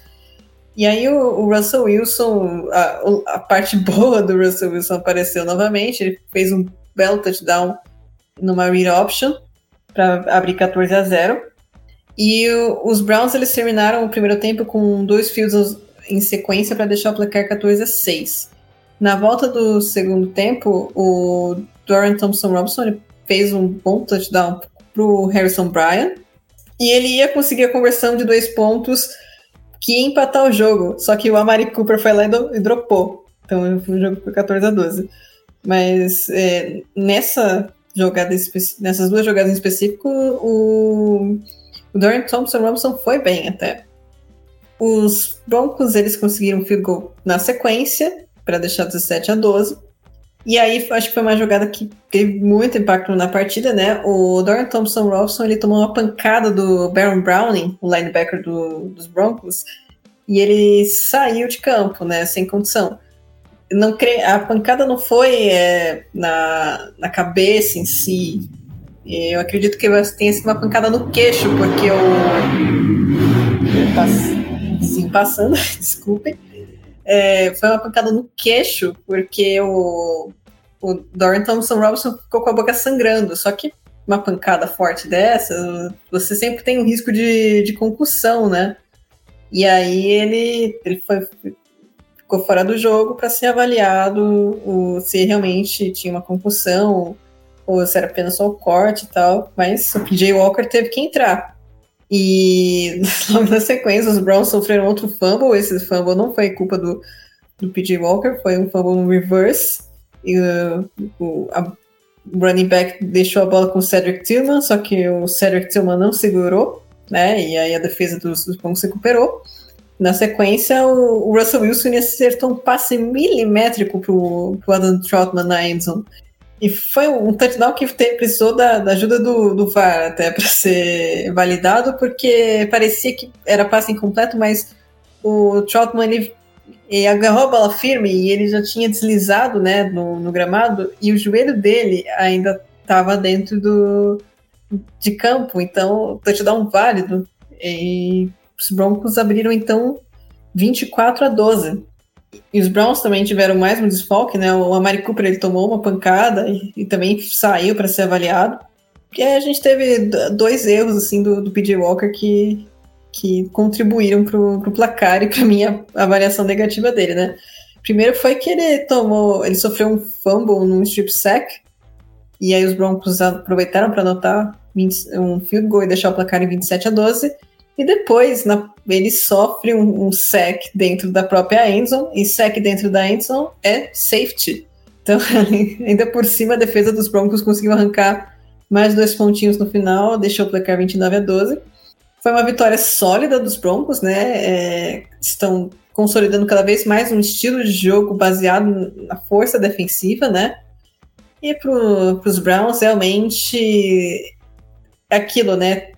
Tem um limite até onde a sua defesa pode te levar. A defesa dos Browns é muito boa, mas há um limite para até onde você consegue jogar sem um ataque minimamente funcional. E o, os Browns, eu acho que é, tudo bem com, com o Deshaun Watson, até tinham esse ataque minimamente funcional, mas agora não tem mais e talvez terão que aguentar o PJ Walker como quarterback na próxima rodada. Pois é, né? Bem preocupante a situação under center dos Browns. Essa defesa vai ter ainda mais trabalho para seguir mantendo o time aí na luta pelos playoffs. Agora, Fê, vamos mudar o foco para NFC para falar sobre o jogo que definiria a liderança daquela divisão que, infelizmente, vai ter alguém nos playoffs, né? Que é a NFC Sul. A gente está sempre comentando aqui que talvez disparado é a pior divisão da liga neste ano. E que agora tem um novo líder, né? O Atlanta Falcons jogando em casa, vencendo o New Orleans Saints por 24 a 15, roubando aí essa liderança no primeiro jogo de retomada de titularidade do Desmond Reader, mas não, não foi o quarterback o fator decisivo para esse resultado, né? É, pois é, né, André? Eu achei que esse chá de banco faria bem pro Desmond Raider, mas a verdade é que ele voltou é, não muito diferente do que estava, né, quando saiu ali, da, teve a titularidade é, arrancada ali pelo, pelo Taylor Heineken, né? Então, André, acho que, é, é, como você disse, né? Acho que você deve ter ficado bem feliz de ver seu querido Bijan Robinson, enfim, tendo, uh, recebendo um pouquinho de atenção do Arthur Smith, né? Mas realmente, parece que o ataque dos Falcons começa a rodar cada vez mais em torno do seu running back selecionado ali no top 10, né? Então, uh, o jogo começa com Acho que, acho que antes de mais nada também tem que falar, tem que, tem que concordar com o comentário que o Fábio sempre traz sobre o Derek Carr, mas é. Enfim, é uma pena ver, ver o rumo que o Derek Carr tomou, né? Mas acho que um cara que teve uma temporada fantástica lá em 2016, mas o Derek Carr realmente pós-lesão é um quarterback covarde, é um quarterback que arrisca muito pouco, é um quarterback burocrático demais. Esse ataque do Saints, é, é, é engraçado olhar como esse ataque do Saints vai do, burocrá, do, do, do burocrático extremo, que é o Carr, para James Winston Experience, né? Então é, é, um ataque de extremos ali, né? Para onde, não sei para qual lado que os Saints correm ali. Mas enfim, é, é, é esse ataque do Saints acho que sofreu muito com essa, essa falta de criatividade, com essa dificuldade de de mover a bola por mais de meia jarda por passe, né? É, tempo inteiro, o, o, Saints, o Saints terminaram a partida com mais jardas do que os Falcons, com mais jardas por jogada, é, com, com maior tempo de posse de bola. Enfim, os Saints venceram em absolutamente todas as estatísticas ofensivas, menos pontos, né? Que é justamente a mais importante de todas, né? Mas, é, enfim, muito disso por conta dessas limitações do ataque da Eric Carr. Esses ataques que movem muito bem a bola em passes curtos, em passes horizontais, normalmente eles enfrentam dificuldade quando o campo encurta, né? E os Saints acho que foram um exemplo claro disso, né? Os Saints terminaram 0 de 5 é, na red zone, né? Os, os, Falcons tiveram um touchdown na red zone quando os Saints é, tiveram um touchdown na red zone ali, né?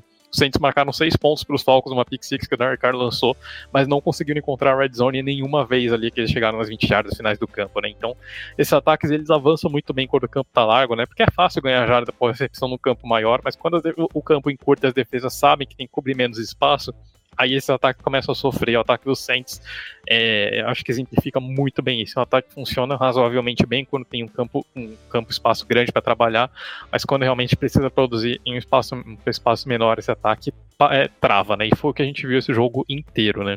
Saints chutaram uh, seis field goals, converteram cinco, terminaram 0 de 5 na red zone. Uh, então, enfim, é, acho que isso diz basicamente já resume um pouco do que foi o jogo, né? Como, é, os Saints começaram a abrir o placar com field goal, e aí logo em seguida, na segunda drive que o time chega na red zone, uh, o Derek Carr não vê o Jesse Bates cruzando o campo, o Bates, em compensação, lê todo, uh, acompanha toda, toda a movimentação do Derek Carr, consegue cortar a rota do passe ali, e aí ele retorna para uma, uma pick six de mais de 90 jardas ali para colocar os Falcons em vantagem, né? Saints consegue responder com outro field goal. Uh, e, equipe, e, aí vem o primeiro touchdown da, do Bijan Robson logo em sequência, um belíssimo touchdown ali no running back dos Falcons, que ele, uh, ele acho que ele mostra um pouquinho daquilo que a gente já via lá no Texas, lá, lá, nos Longhorns, né, que ele vai arrastando, ele vai trombando com toda a defesa adversária, não diminui a velocidade, e, e pelo contrário, só vai acelerando, ele consegue entrar na endzone ali numa corrida pelo lado direito, abrindo 14 a 6 para eh, a equipe do Atlanta Falcons, né. E o Desmond Reader acaba no finalzinho ali do segundo tempo, né? Depois dos Saints anotarem, os Saints anotam um field goal. Finalzinho ali do primeiro tempo vem é, o primeiro dos dois turnovers ali do, do Desmond Reader. E esse é um turnover feio, né? Uma, um overthrow ridículo ali do Desmond Reader, que ele acho que não, não faço a menor ideia do que passou pela cabeça dele, mas enfim, um passo que não tinha a menor chance de, uh, de dar certo. Ele acaba sendo interceptado na red zone, né? Matam a campanha dos Falcons, que provavelmente teria virado no mínimo um field goal. Uh, que não, obviamente o Saints não tem tempo suficiente para converter essa interceptação em nada, né? Acho que pelo menos vendo pelo copo meio cheio ali, a equipe de New Orleans não teve a chance que precisava.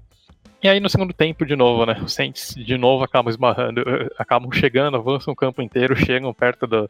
É, chegam perto da endzone e acabam é, sendo limitados, né? Sempre naquela mesma situação. O time encara uma terceira descida longa, não consegue, não consegue a conversão da terceira descida e tem que chutar um field goal, né? Então os Saints chutam um quarto field goal ali no início do, uh, no início do segundo tempo.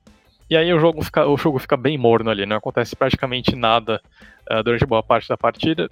O Desmond Reader volta a ser interceptado ali pelo Tyron Matthew, né, numa bola longa que ele tentou forçar ali em direção à, end zone. Passe ficou um pouquinho curto uh, e aí o Tyron Matthew acabou aproveitando, pulou, uh, conseguiu pular a rota e conseguiu interceptação. Ele já tinha conseguido a primeira interceptação ali, né, nesse overthrow do Desmond Reader no final do primeiro tempo. Mas, de novo, né, os Saints não conseguem converter esse, esse turnover em absolutamente nada, né? Aí, na lógica do quem não faz leva, uh, o Desmond Reader consegue conectar um passe longo com o Drake London ali pela sideline direita, né? Um belíssimo passe, aliás, do, é do quarterback dos Falcons, e aí, logo em seguida, o, o Bijan Robinson, ele corre, mas ele corre uma rota do backfield, ele olha para trás, né? Alô, Gabriel Davis. Uh, tem running back que sabe fazer isso, mas aparentemente tem wide receiver que não sabe olhar para trás pro próprio quarterback. Uh, o Robinson olha pro, pro Desmond Reader, ele acompanha que o Reader é, vai tentar o passe, o Reader faz uma belíssima leitura, né? Acho que a gente também tem que dar crédito para o quarterback dos Falcons. Ele percebe que os Saints estão mandando o Paul Werner em blitz, ele consegue travar o Demario Davis temporariamente ali, e aí ele vê que o, o, o Bijan Robinson está saindo livre na rota, e aí consegue um, belíssimo passe, tá? É um passe também difícil, de execução bastante difícil, né? Um arremesso completamente fora de plataforma ali do, do quarterback dos Falcons, mas ele consegue conectar com o Bijan Robinson, uh, que anota um, o touchdown longo ali numa recepção, coloca os Falcons numa crucial vantagem de duas posses, né? Uh, os Saints acabam perdendo um field goal ali que poderia ter dado uma chance a mais, mas era um field goal muito longo, de mais de 50 jardas. E, e aí, enfim, o jogo acaba ficando. Uh, depois os Saints ainda conseguem converter um field goal para deixar em, em 21 a 15, mas de novo, né? O time não encontrou a endzone em nenhum momento na partida e não seria nos minutos finais que conseguiriam, né? Uh, os Falcons conseguem converter um field goal ali, é, que basicamente coloca a última pá de cal no, no, no Saints, é um field goal de quase 40 jardas ali do Cool. E aí, o Saints, obviamente, não tem que ir para tudo ou nada, não, obviamente acaba dando em nada, né? O ataque de novo esbarrando nessas muitas limitações. Uh, o ataque do Saints sequer mal consegue passar no meio do campo ali. Aí, de novo, né? Você tá numa campanha que você precisa. Você precisa de um touchdown ali. E os Saints ficam só num dink and dunk ali, né? Uh, Aí, perdão, esse, é o último field goal que os Saints erram, né? No finalzinho da partida, e o grupo chuta um field goal. Mas, de novo, né? Você precisa de um touchdown pra ganhar a partida. De que, que adianta você ficar fazendo dink and dunk pra posicionar um field goal e tentar uma Hail Mary com 20 segundos no fim, né? Então, acho que esse ataque do Saints, ele, ele tá com as prioridades todas ao contrário, né? Acho que tá faltando um James Winston ali realmente pra mover essa bola. Mas com o Derek Carr, esse ataque não está fluindo. Não sei se com o James Winston vai fluir também, mas é, esse time do Saints precisa de uma chacoalhada ali. É um, um dos ataques mais modorrentos de assistir na NFL, agora que o Matt Canada foi demitido. Eu acho que o ataque do Saints é tranquilamente um dos mais burocráticos e chatos da NFL, né? Então, enfim, é, acho que no caso realmente de, de, rever algumas coisas, não sei se é uma mudança de quarterback, não sei se é uma mudança de coordenador ofensivo, mas do jeito que tá, eu acho que não dá para continuar na, lá em New Orleans, né? O time realmente precisa de um mínimo de produção ofensiva consistente, porque não vai ganhar, não vai conseguir ganhar chutando 7, 6, 5 field goals por partida. Realmente não tem condições ali, né? Então, e os Falcons estão ali, né? Os trancos e barrancos ali, o Arthur Smith lutando pelo emprego dele, talvez, mas os Falcons estão vivos, né? Como você disse, né, André? O jogo que valia dessa divisão, essa divisão tá emboladíssima ali, né? Tá basicamente aquela divisão que ninguém quer ganhar de fato.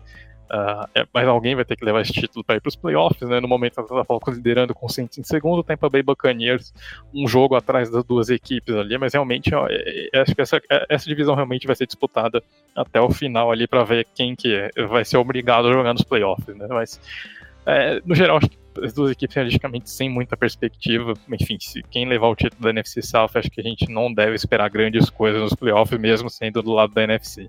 Pois é, né? Tá com muita cara que basicamente vai representar uma bye week para o adversário, por mais que esse adversário tenha que jogar fora de casa, né? Surpresas podem acontecer, mas enfim, esperemos aí cenas dos próximos capítulos e realmente parece que o Arthur Smith descobriu a pólvora aí ao liberar o Bijan Robinson. Esperamos que isso se mantenha não só acho que a torcida dos Falcons, mas principalmente nós amantes do fantasy futebol aí e que sabemos do imenso talento que o camisa 7 possui. Agora, Fábio, bora, bora voltar para a AFC para falar, infelizmente, aí sobre a derrota do seu Las Vegas Raiders jogando em casa para o Kansas City Chiefs depois de um início de jogo avassalador aí do Reidão, dos dois lados da bola aí, mandando na partida, acho que abriu 14 a 0, mas depois é, desandou completamente o molho e 31 a 17 foi o resultado final a favor de Patrick Mahomes e companhia. Manda pra gente o resumo desse jogo. É, vamos lá, então. É uma partida que ela começa é, muito diferente como ela termina, né? Os Raiders eles começaram uma rotação que os Chiefs eles não eram capazes de, de acompanhar. Eles começam com a bola e já fazem um touchdown, um passe pro, pro do Edon O'Connell pro Jacob Myers, né? E aí ele vence o tackle ali do, do, do Reed e entra na endzone uh, num drive que foi um, um, foi perfeitamente executado pelo ataque dos Raiders, assim, conversões de terceira descida, uh, corridas bem executadas, Jacobs aparecendo, e isso, claro, né, joga a torcida a favor, é uma rivalidade bem, bem, bem, bem forte, né, os times se odeiam realmente, é, e, e aí os Chiefs vêm a campo e acabam num three and out, né, então não conseguem nenhuma jarda, nenhuma jarda. Os Chiefs, na verdade, eles saem com jardas negativas até, em virtude de uma é, de, de, de, um. Ah, foi um passe, uma tentativa de um passe pro, pro running back que acaba sendo tacleado atrás da de scrimmage, né? E, e aí, logo na sequência, os Raiders conduzem outro drive absolutamente longo e, e, e muito bem construído. Eles chegam numa quarta para uma na linha de 12 jardas, e aí eu acho que vem um erro é, conceitual. Uma quarta para uma na linha de 12 jardas, com seu time dominando a partida contra um adversário que claramente é melhor e que só, só vai ganhar se tiver minimamente uh, um pouquinho de, eh, de risco, né, para você para você chegar em grandes resultados em qualquer setor, né, da, da, vida em si, uh, você precisa tomar riscos. Se não conseguir tomar riscos, é, é impossível você atingir determinados uh, pontos de sucesso. E, o, e os Raiders eles não quiseram fazer isso, eles quiseram chutar um field goal e aí de uma maneira absolutamente surpreendente o Daniel Carson ele erra um field goal de 30 jardas que, que você não pode, você não pode, você não pode nem chutar o field goal contra os Chiefs, errar mais ainda. Uh, e aí entra naquela máxima, né? Você tem que punir times que erram. Os Chiefs não punem, né? Eles só conseguem um first down e devolvem a bola novamente. Os Raiders conseguem mais um touchdown numa uma corrida de mais de 60 jardas de Josh Jacobs. Ele explodiu ali, abriu uma, a OL abriu uma avenida. Ele teve só o safety para fazer um stiff arm, jogou o safety no chão e aí ganhou a, a 60 jardas pelo chão, um, um, TD realmente muito bonito. É, e aí Chiefs, o ataque dos Chiefs ele percebeu o seguinte: olha só, essa defesa aqui ela não vai cobrir o meio do campo e ela vai ter muitos problemas com rotas, uh, aquelas over e under, né? Que o, que o running o receiver ele sai de um lado e passa cruzando assim na frente ou atrás dos linebackers. Uh, para fazer a recepção. E aí, os, quando os Chiefs entenderam isso, foi basicamente corridas e passes curtos, uh, explorando o meio do campo. Né? Um destaque para Travis Kelsey, que foi o primeiro Tyrant, não, foi o Tyrant mais rápido da história a atingir 11 mil jardas recebidas. E, se eu não me engano, é o primeiro jogador na história do Kansas City Chiefs a conseguir chegar num número tão expressivo. E também um destaque para Andy Reid, né? Pela primeira vez na história da NFL, o mesmo treinador tem o maior número de vitórias com duas franquias diferentes. Ele já tinha essa, essa, essa marca lá pelo Philadelphia Eagles, que ele levou a um Super Bowl e perdeu para o New England Patriots, né? E, e ele atingiu essa marca com a vitória de hoje pelo Kansas City Chiefs uh, também, e também chegou a Super Bowl com os Chiefs, né? Com os Chiefs ele chegou a mais e conseguiu vencer, inclusive. Né? Então aí um dos maiores treinadores da história, com certeza um Hall da Fama, o Travis Kelce também outro Hall da Fama, com certeza, é, conseguindo aí marcas históricas na tarde deste domingo lá na Legend Stadium. E, e a partir de, de, dessa descoberta, né, dessa descoberta, dessa percepção de que a defesa não ia conseguir matar essas jogadas mais uh, intermediárias, uh, os Chiefs eles não precisaram esticar a bola em momento algum e, e acabaram acabaram aceitando aquilo que a defesa estava dando, né? E ao mesmo tempo a defesa dos Chiefs ela conseguiu uh, parar os grandes avanços que os Raiders vinham tendo em jogada em situações de primeira descida. É, e isso começou a trazer os Chiefs para o jogo. Os Chiefs conseguiram diminuir e ainda no primeiro tempo empataram o, o, o, duelo. Logo na primeira posse do segundo tempo, que era de, é, de Kansas, é, eles viraram o jogo e, e aí os, os Raiders eles não conseguiram mais, mais responder, chegaram até a anotar mais um field goal, é, mas aí os, os Chiefs eles simplesmente tomaram o controle absoluto da partida. É, é, e aí tem, tem, um destaque que até foi feito na transmissão, assim, que, que eu achei um pouco engraçado, né? É, os recebedores dos Chiefs eles têm sido muito criticados em virtude de drops. É, no jogo de hoje eles acabaram dropando alguns passes e, e, e ao mesmo tempo eles fizeram jogadas incríveis. É, então, uma coisa engraçada assim, parece que eles não, eles não dropam os passes difíceis. A marcação tá apertada, o passe tá um pouquinho mais distante, eles não dropam. Um passe simples que vai no peito, eles não conseguem uh, receber. Uh, e uma nota que talvez aí seja um pouquinho preocupante para Kansas é que o Donovan Smith ele saiu do jogo no momento com, com uma lesão, não, não, não chegou a, a, ficar muito claro qual seria essa lesão, mas uh, uma perda de, de jogador de linha ofensiva essa época do ano é algo absolutamente preocupante. É, e o Max Crosby, que estava listado como doubtful, né? Que eles que são geralmente jogadores que não vão jogar, ele foi para o jogo. Alguns snaps acabou ficando fora, ele até conseguiu um sack em cima do Patrick Mahomes. É, terminou a partida já, como o jogo já estava perdido, ele já terminou a partida já é, sendo poupado. Agora ele vai ter uma semana da, da bye week para os Raiders. Vamos ver como é que o joelho dele vai, vai se recuperar para ele poder voltar na semana seguinte. É, para Kansas, a sequência ela é desafiadora, eu acho que tem alguns jogos um pouco difíceis ainda para os Chiefs. Eles têm mais uma partida com os Chargers, os Chargers já em situação de desespero. É, eles têm uma partida contra é, os Bills, que também vão estar numa situação de desespero. É, então tem aí algumas coisas que o calendário dos Chiefs ele pode complicar um pouquinho nessa busca pela first seed. mas por enquanto eles são o melhor time da AFC e, e, e, o, e a chegada ao Super Bowl passa pelo Arrowhead Stadium, com certeza.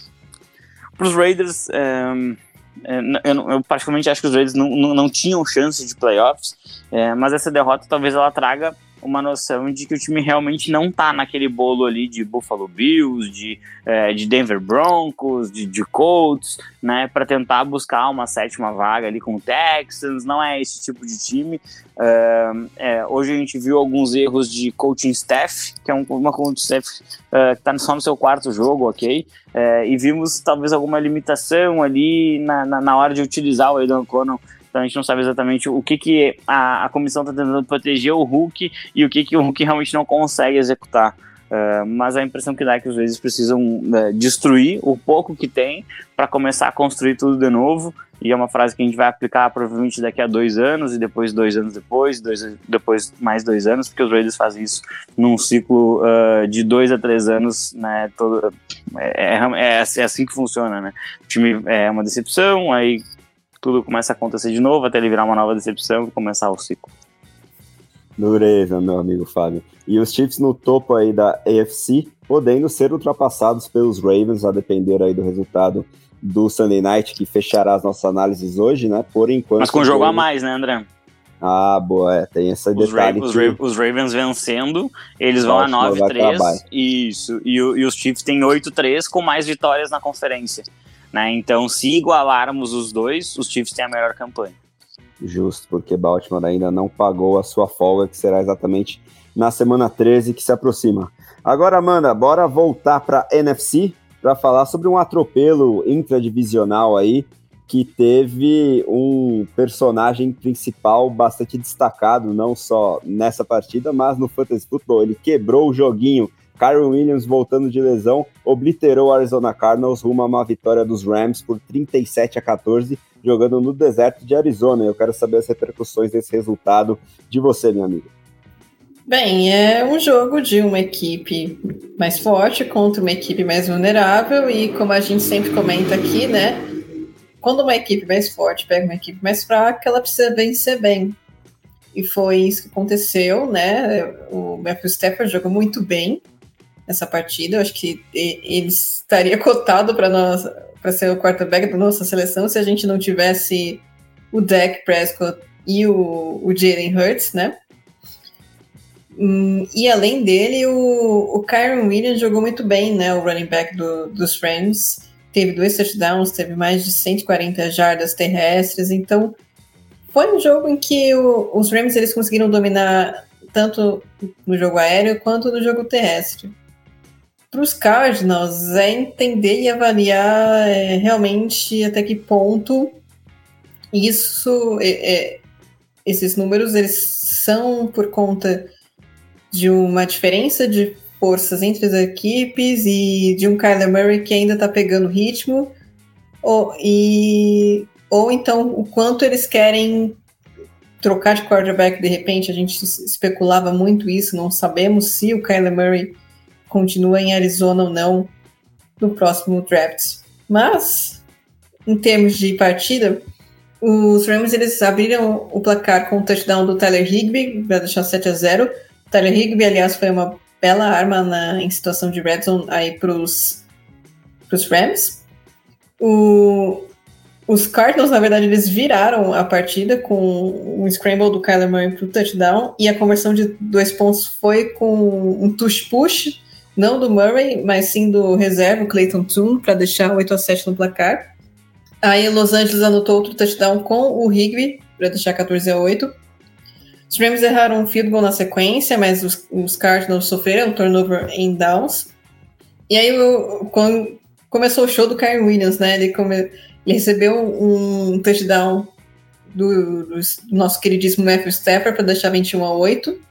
Na sequência, o Stafford ele foi interceptado, mas assim foi realmente acho que o único erro do, do Stafford na partida. De, de resto, ele fez uma, um excelente jogo, né? E aí acabou o primeiro tempo. Na segunda etapa, foi até uma jogada engraçadinha, né? Os Cardinals eles cometeram um fake punch mas depois a, jogar, a campanha não deu em nada, eles foram obrigados a pantear de verdade. E os Rams eles anotaram mais um field goal, deixar 24 a 8. O Matt Prater errou um field goal de 56 jardas, né? Também no, Matt Prater é um kicker muito bom, né? O kicker dos Cardinals atualmente. Mas é, um field goal de 56 jardas é, é complicado, né? E aí o Stafford foi lá e passou para mais um touchdown do Karen Williams para deixar 31 a 8. E ainda teve touchdown do, do veteraníssimo Royce Freeman, e, e teve erro de extra point do kicker dos Rams, para deixar 37 a 8. Os Cardinals ainda conseguiram diminuir no, no, no, garbage time, né, com um touchdown do Greg Dort, até foi uma recepção bonita do, do Dort, que ele recebe a bola com uma das mãos e apoiando no lado do corpo. Mas é, o, o, a partida não foi muito além disso, né, para pro, os Cardinals. Boa vitória dos Rams, que tendo cada vez mais se consolidar como a segunda força da divisão, é, de, esperando alguns tropeços dos Seahawks, né, e tentando estabilizar, né, o nível de jogo. A gente sabe que Los Angeles teve umas boas atuações essa temporada, outras nem tanto. Mas com o Matthew Stafford saudável, jogando bem em um ataque que tem Kyron Williams e tem Cooper Cup, tem Puka Nakua, eles podem sim surpreender nessa, nessa briga pelo wild card na NFC. E os Cardinals é realmente é, pensar no futuro e se o futuro terá Kyler Murray, né? Eu acho que o Kyler Murray é um quarterback que vai brigar pelo emprego no, nos, nos Cardinals ou em outro time até nessa, no, nessa temporada. Boa, Amanda, e realmente, né? É, esse, esse fator aí, ataque completo, finalmente saudável aí dos Rams, fazendo muita diferença, principalmente com esse fator do, do jogo terrestre, né? Que o Kyron Williams conseguiu oferecer nessa partida e vamos ver se eles se mantêm aí bem azeitados para, quem sabe, somar mais vitórias e sonhar aí com os playoffs. E quem está sonhando com os playoffs, pelo menos nesse momento, é o time do meu amigo Fernando Ferreira, depois da vitória jogando em casa contra o Tampa Bay Buccaneers. O Indianapolis Colts fez 27 a 20 para cima do rival do Sul, mas da outra conferência, e agora está ali no bolo, pelo menos, de wildcard. Eu quero saber se você acredita aí nessa projeção de classificação ou se é apenas um pequeno acidente de percurso aí, essa vitória do seu Coltão, sem o quarterback titular, mas com a Michel aí dando um pouquinho de conta do recado e é, projetando, quem sabe, aí um médio e longo prazo de, de um Indianapolis Colts que pode é, ter um, sonhos um pouquinho mais altos a partir do momento que o Anthony Richardson voltar aos campos, né, Fê? André, a esperança é azul, né? a esperança é azul lá em Indianápolis, né? Confesso que estou iludido, sim. Preciso admitir que estou iludido com a possível vaga de playoffs, né? É, o Fábio falou né, que talvez os Colts não mantenham, mas eu eu vou ter que discordar aqui, porque eu acho que existe um mundo em que os Colts podem sonhar com pelo menos um, umas 3, 4 vitórias nessa reta final de temporada, tá? São Titans, Bengals, Steelers, Falcons, Raiders e Texans. Dá para sonhar com as quatro vitórias nessa reta final, sim, e acho que dá sim para sonhar com os playoffs, né? Vocês sabem que eu tava completamente desacreditado nessa temporada, né? Brincando que os Colts tinham uma sequência de 10 jogos de pré-temporada até o final do ano, que nem obrigar para absolutamente nada. Mas o time tá ali, tá vivo na briga, né? Tá conseguindo é, é, se colocar aqui. enfim, é, tem chance, tem chance, né? Mas, como você disse, né, André, o Anthony Richardson, tá, o, perdão, o Gardner Minshew tá dando conta de bem pouco, é bem pouco mesmo, tá? É, é, tenebroso ter que assistir o Gardner Minshew jogar de quarterback semana após semana, tá? Ele tem, ele tem seus momentos, sem, dúvida, sem sombra de dúvidas, tem uns momentos legais, ele tem um, o, o drive do é, do segundo touchdown dos Colts, que é absolutamente primoroso, né? É coisa de quarterback titular mesmo, um drive belíssimo, que ele acerta uma sequência de passes ali, que eu até precisei checar se realmente era o Gardner Minshew que estava jogando. Mas aí depois, né, é aquele momento que faz perguntar, né, cara, será que o Gardner Minshew não tem condições de ser titular na NFL? E logo em seguida ele te dá a resposta, que é um sonoro não, lançando uma interpretação tenebrosa, né, essa... Esse é o Gardner Minshew, né? Mas enfim, André, o jogo começa com os Buccaneers abrindo o placar no field goal e que deveria ter sido um touchdown esse drive, tá? É, o, o, Baker Mayfield acerta um, um belíssimo passe para Mike Evans, uh, colocando uma bola ali no segundo andar que o Evans sobe para receber, coloca a bola na linha de uma jarda e aí a linha ofensiva dos Bucks comete um false start na linha de uma jarda e mata o drive completamente. É, é assim, tá? É penalidades. São uma, tem sido um problema para esse time dos Buccaneers, oitavo time mais faltoso da NFL décima linha ofensiva que mais comete false starts. Então, esses tiros no pé custam caro, principalmente numa situação dessa, né? E, e essa campanha era para ter terminado no touchdown. Uh, o Baker Mayfield acaba se lesionando nessa primeira campanha, inclusive, né? Ele lesiona no tornozelo. O Kyle Trask, é quem finaliza esse drive ali, né? Ele quase consegue anotar o touchdown, ele coloca um passe ali no cantinho da endzone, que por muito pouco uh, acaba não virando uma, uma recepção, um passe completo. E aí os Bucks chutam um field goal na linha de uma jarda, os Colts respondem com outro field goal, e aí uh, os Colts conseguem punir os Buccaneers, né? Os Colts conseguem finalmente anotar um touchdown numa bela sequência ali do, do, do Jonathan Taylor, que ele faz ganha dois caminhões de jardas após, após o contato ali em duas jogadas seguidas, consegue entrar na, na endzone ali, coloca os Colts em vantagem. Logo em seguida, é, e aí vem esse drive primoroso que eu citei do Gardner Minshew, tá? Ele acerta uma bola no, pro, pro Michael Pittman no meio de uma cobertura tripla ali, que foi coisa de quarterback titular. É, realmente foi um passe maravilhoso ali, realmente, né? Acho que se outros quarterbacks da NFL tivessem aceitado, acertado esse passe, a gente estaria elogiando muito. Ele logo em seguida, é, ele consegue conectar um passe com o, o Josh Downs ali, é, também um passe difícil, um scramble pela esquerda. No começo da campanha, ele tinha conver quase converteu uma terceira para 10, escapando de um sec, lançando a bola em movimento para Michael Pittman. Era uma terceira para 10 que ele transforma numa quarta para uma.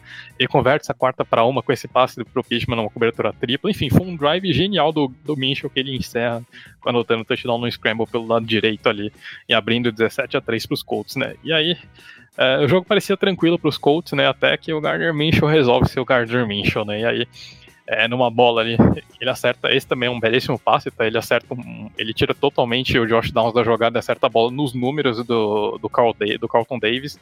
E o único detalhe desse jogo é que o Josh Downs joga, pelo, joga pelos Colts e o Carlton Davis pelos Buccaneers, mas não sou um cara de me ater esses detalhes pequenos, né? Então, mas enfim, acaba, a bola acaba virando uma interceptação pelos Buccaneers, uma interceptação muito fácil para o Carlton Davis.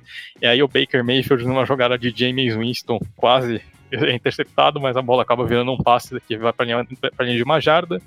A defesa dos Colts bate cabeça dentro da endzone ali com o Jalen Jones e o Rodney Thomas não se entendendo, deixando o, o, Mike Evans completamente livre ali no canto esquerdo.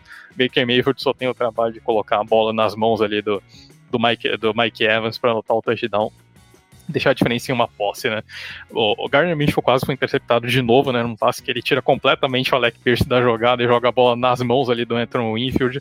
E para sorte dos Colts, o Anthony Winfield resolveu ser meio camaradinho ali, dropou o passe, né? Mas era um passe que o Gardner, um passe açucarado do Gardner Minshew pro safety do, dos Buccaneers, que deveria ter virado uma interceptação, acaba não virando, e os Colts conseguem converter um field goal ainda nesse drive. Uh, e aí os Buccaneers conseguem depois de uma troca ali de punts nenhum time pontual, os Buccaneers conseguem chegar em mais um touchdown do Mike Evans ali, né? Baker Mayfield de novo, conectando um touchdown curto para Mike Evans. Uh, parecia que o momento é dos Buccaneers nessa parte da, nesse início do último quarto, uh, parecia que os Bucks iam virar essa partida, mas aí os Colts conseguem, uh, conseguem descolar um touchdown ali no finalzinho do, do, do, finalzinho do quarto com o Jonathan Taylor anotando o segundo touchdown dele na partida, né? De novo numa jogada de ali de segundo esforço. E aí o, o, os Buccaneers têm a chance de, de, do drive de empate ali, né? Mas acabam ficando. A defesa dos Colts aparece muito bem, consegue parar os Buccaneers dentro numa, numa, numa de situação de gol to goal ali. Os Colts conseguem é, sacar o Baker Mayfield na linha de 5 jardas.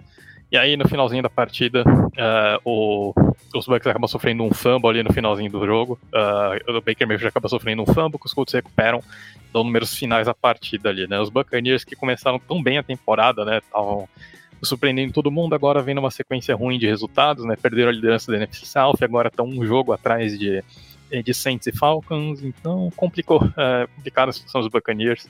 Uh, Acho que era um time que ninguém esperava grandes coisas no início da temporada, é verdade, mas acho que chegou a dar uma empolgadinha ali no início, né? Mas agora os Bucks vêm numa sequência de, é, de seis derrotas nos últimos sete jogos, realmente é, se complicando um pouquinho, né? Tem chance de pós-temporada ainda por conta do baixo nível da NFC South, tem uma tabela que é viável nesse final de temporada. Acho que tirando os Jaguars, os outros jogos são todos vencíveis para os Buccaneers, então o sonho ainda vive. Mas o time tá jogando, não vem jogando muito bem, né? O time vem cometendo muitos erros, vem cometendo muitas falhas mentais e, e isso acaba pesando, né? principalmente para times ruins, né? Times ruins, a margem de erro acaba sendo bem menor e os Bucks estão errando demais para um time que não poderia se dar o luxo de errar tanto.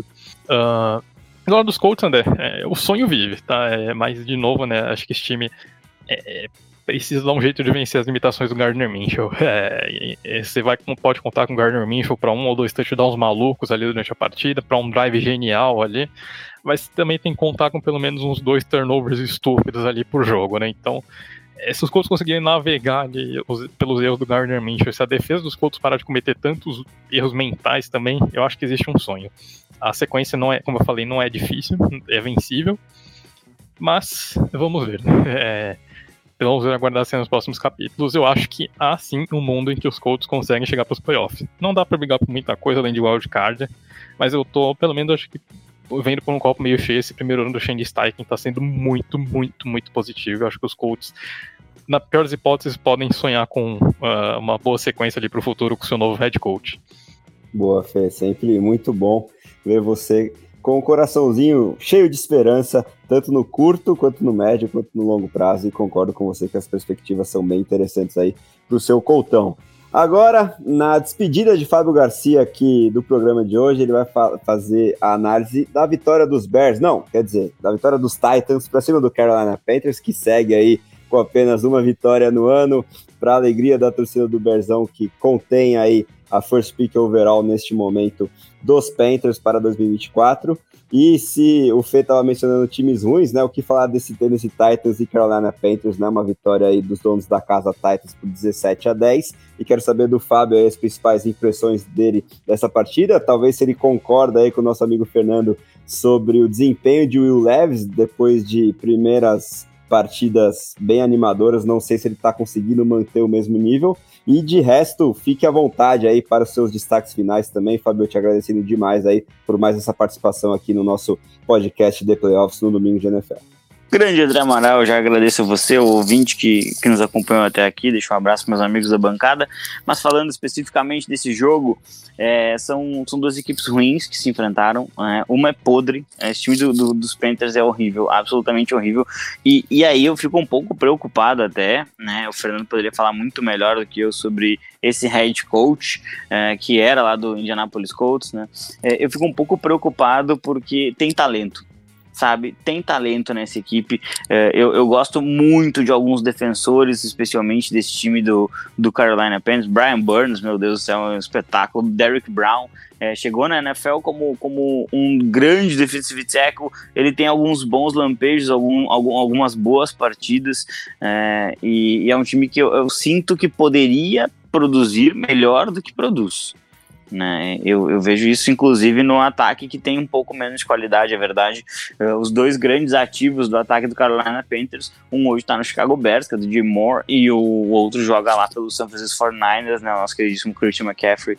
É, o Bryce Young, uh, o Bryce Young, ele caminha olha, pra, pra, pro, pro, ele sai da esperança e ele vai começar a, a ser uma grande interrogação ao final, dessa, ao final dessa temporada, na minha opinião.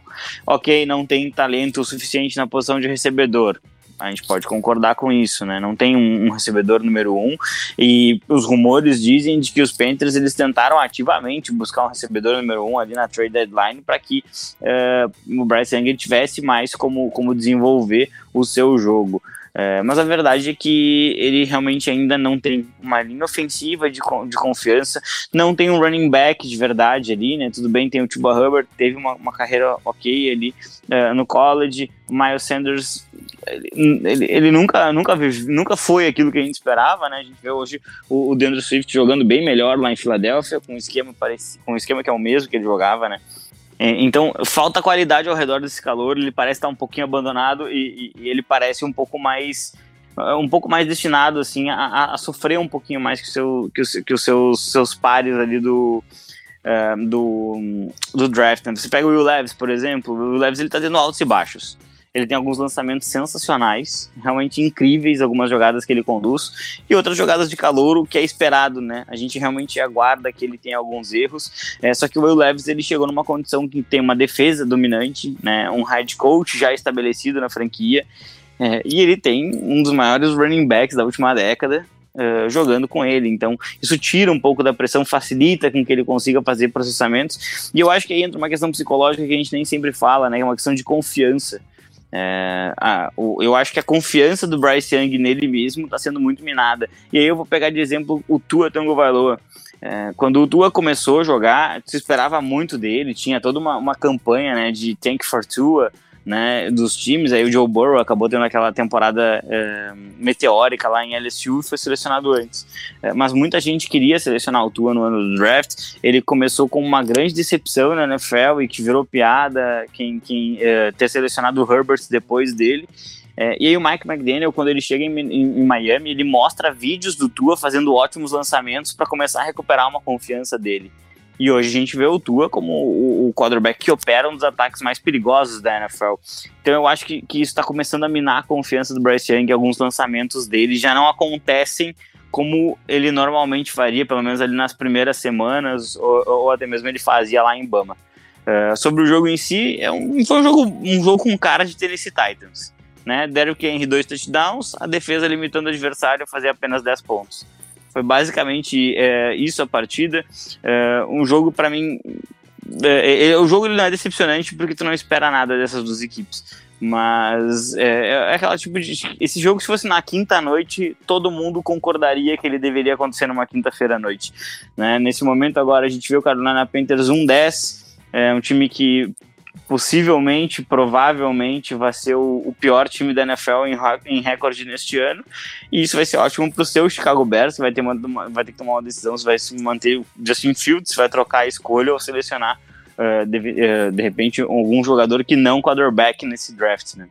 E o Tennessee Titans, ele não parece numa situação muito interessante, porque uh, o Will Levis, ele não tem um recebedor, ok, o DeAndre, o DeAndre Hopkins joga lá, é, mas ele, assim, ele não tem um recebedor que ele possa desenvolver uma carreira ao lado.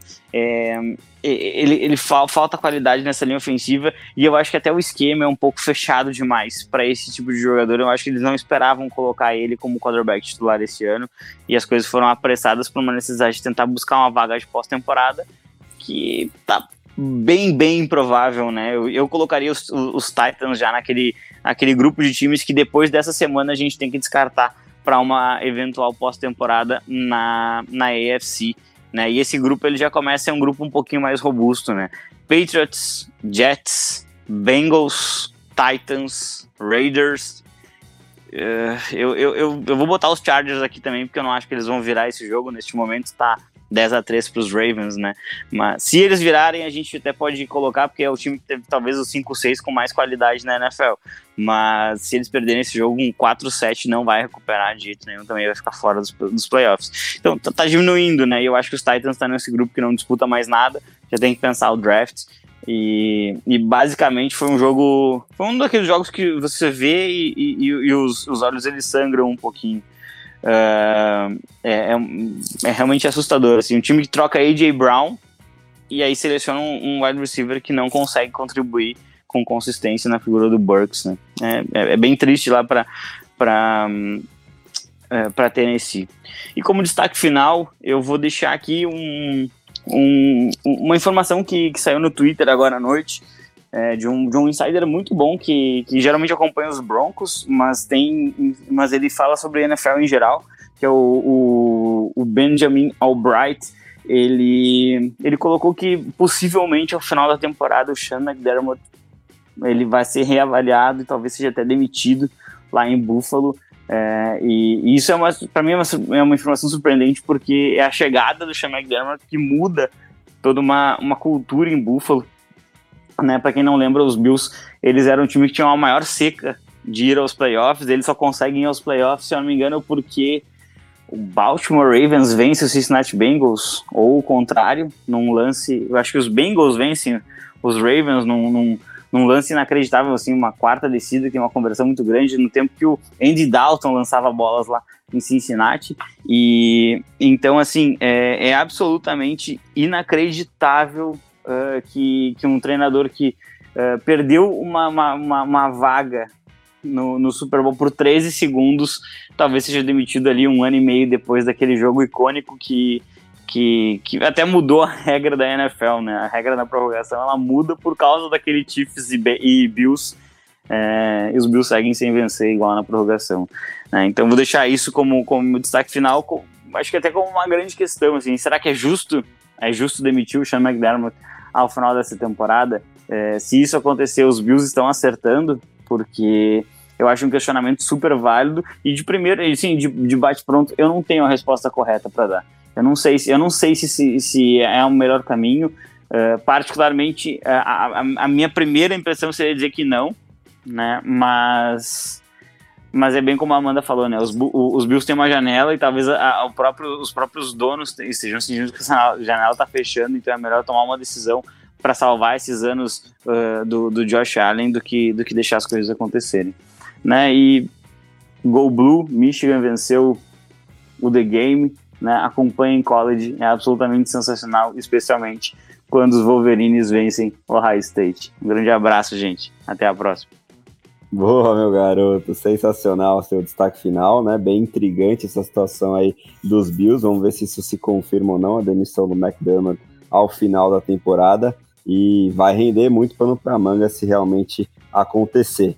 Agora, se o Fábio falou em olhos sangrando ao assistir uma partida, o que dizer sobre essa que representará a última análise de Amanda Gerolo no programa de hoje, que foi New York Giants 10, New England Patriots 7, com direito a erros de todos os tipos, inclusive no último lance da partida.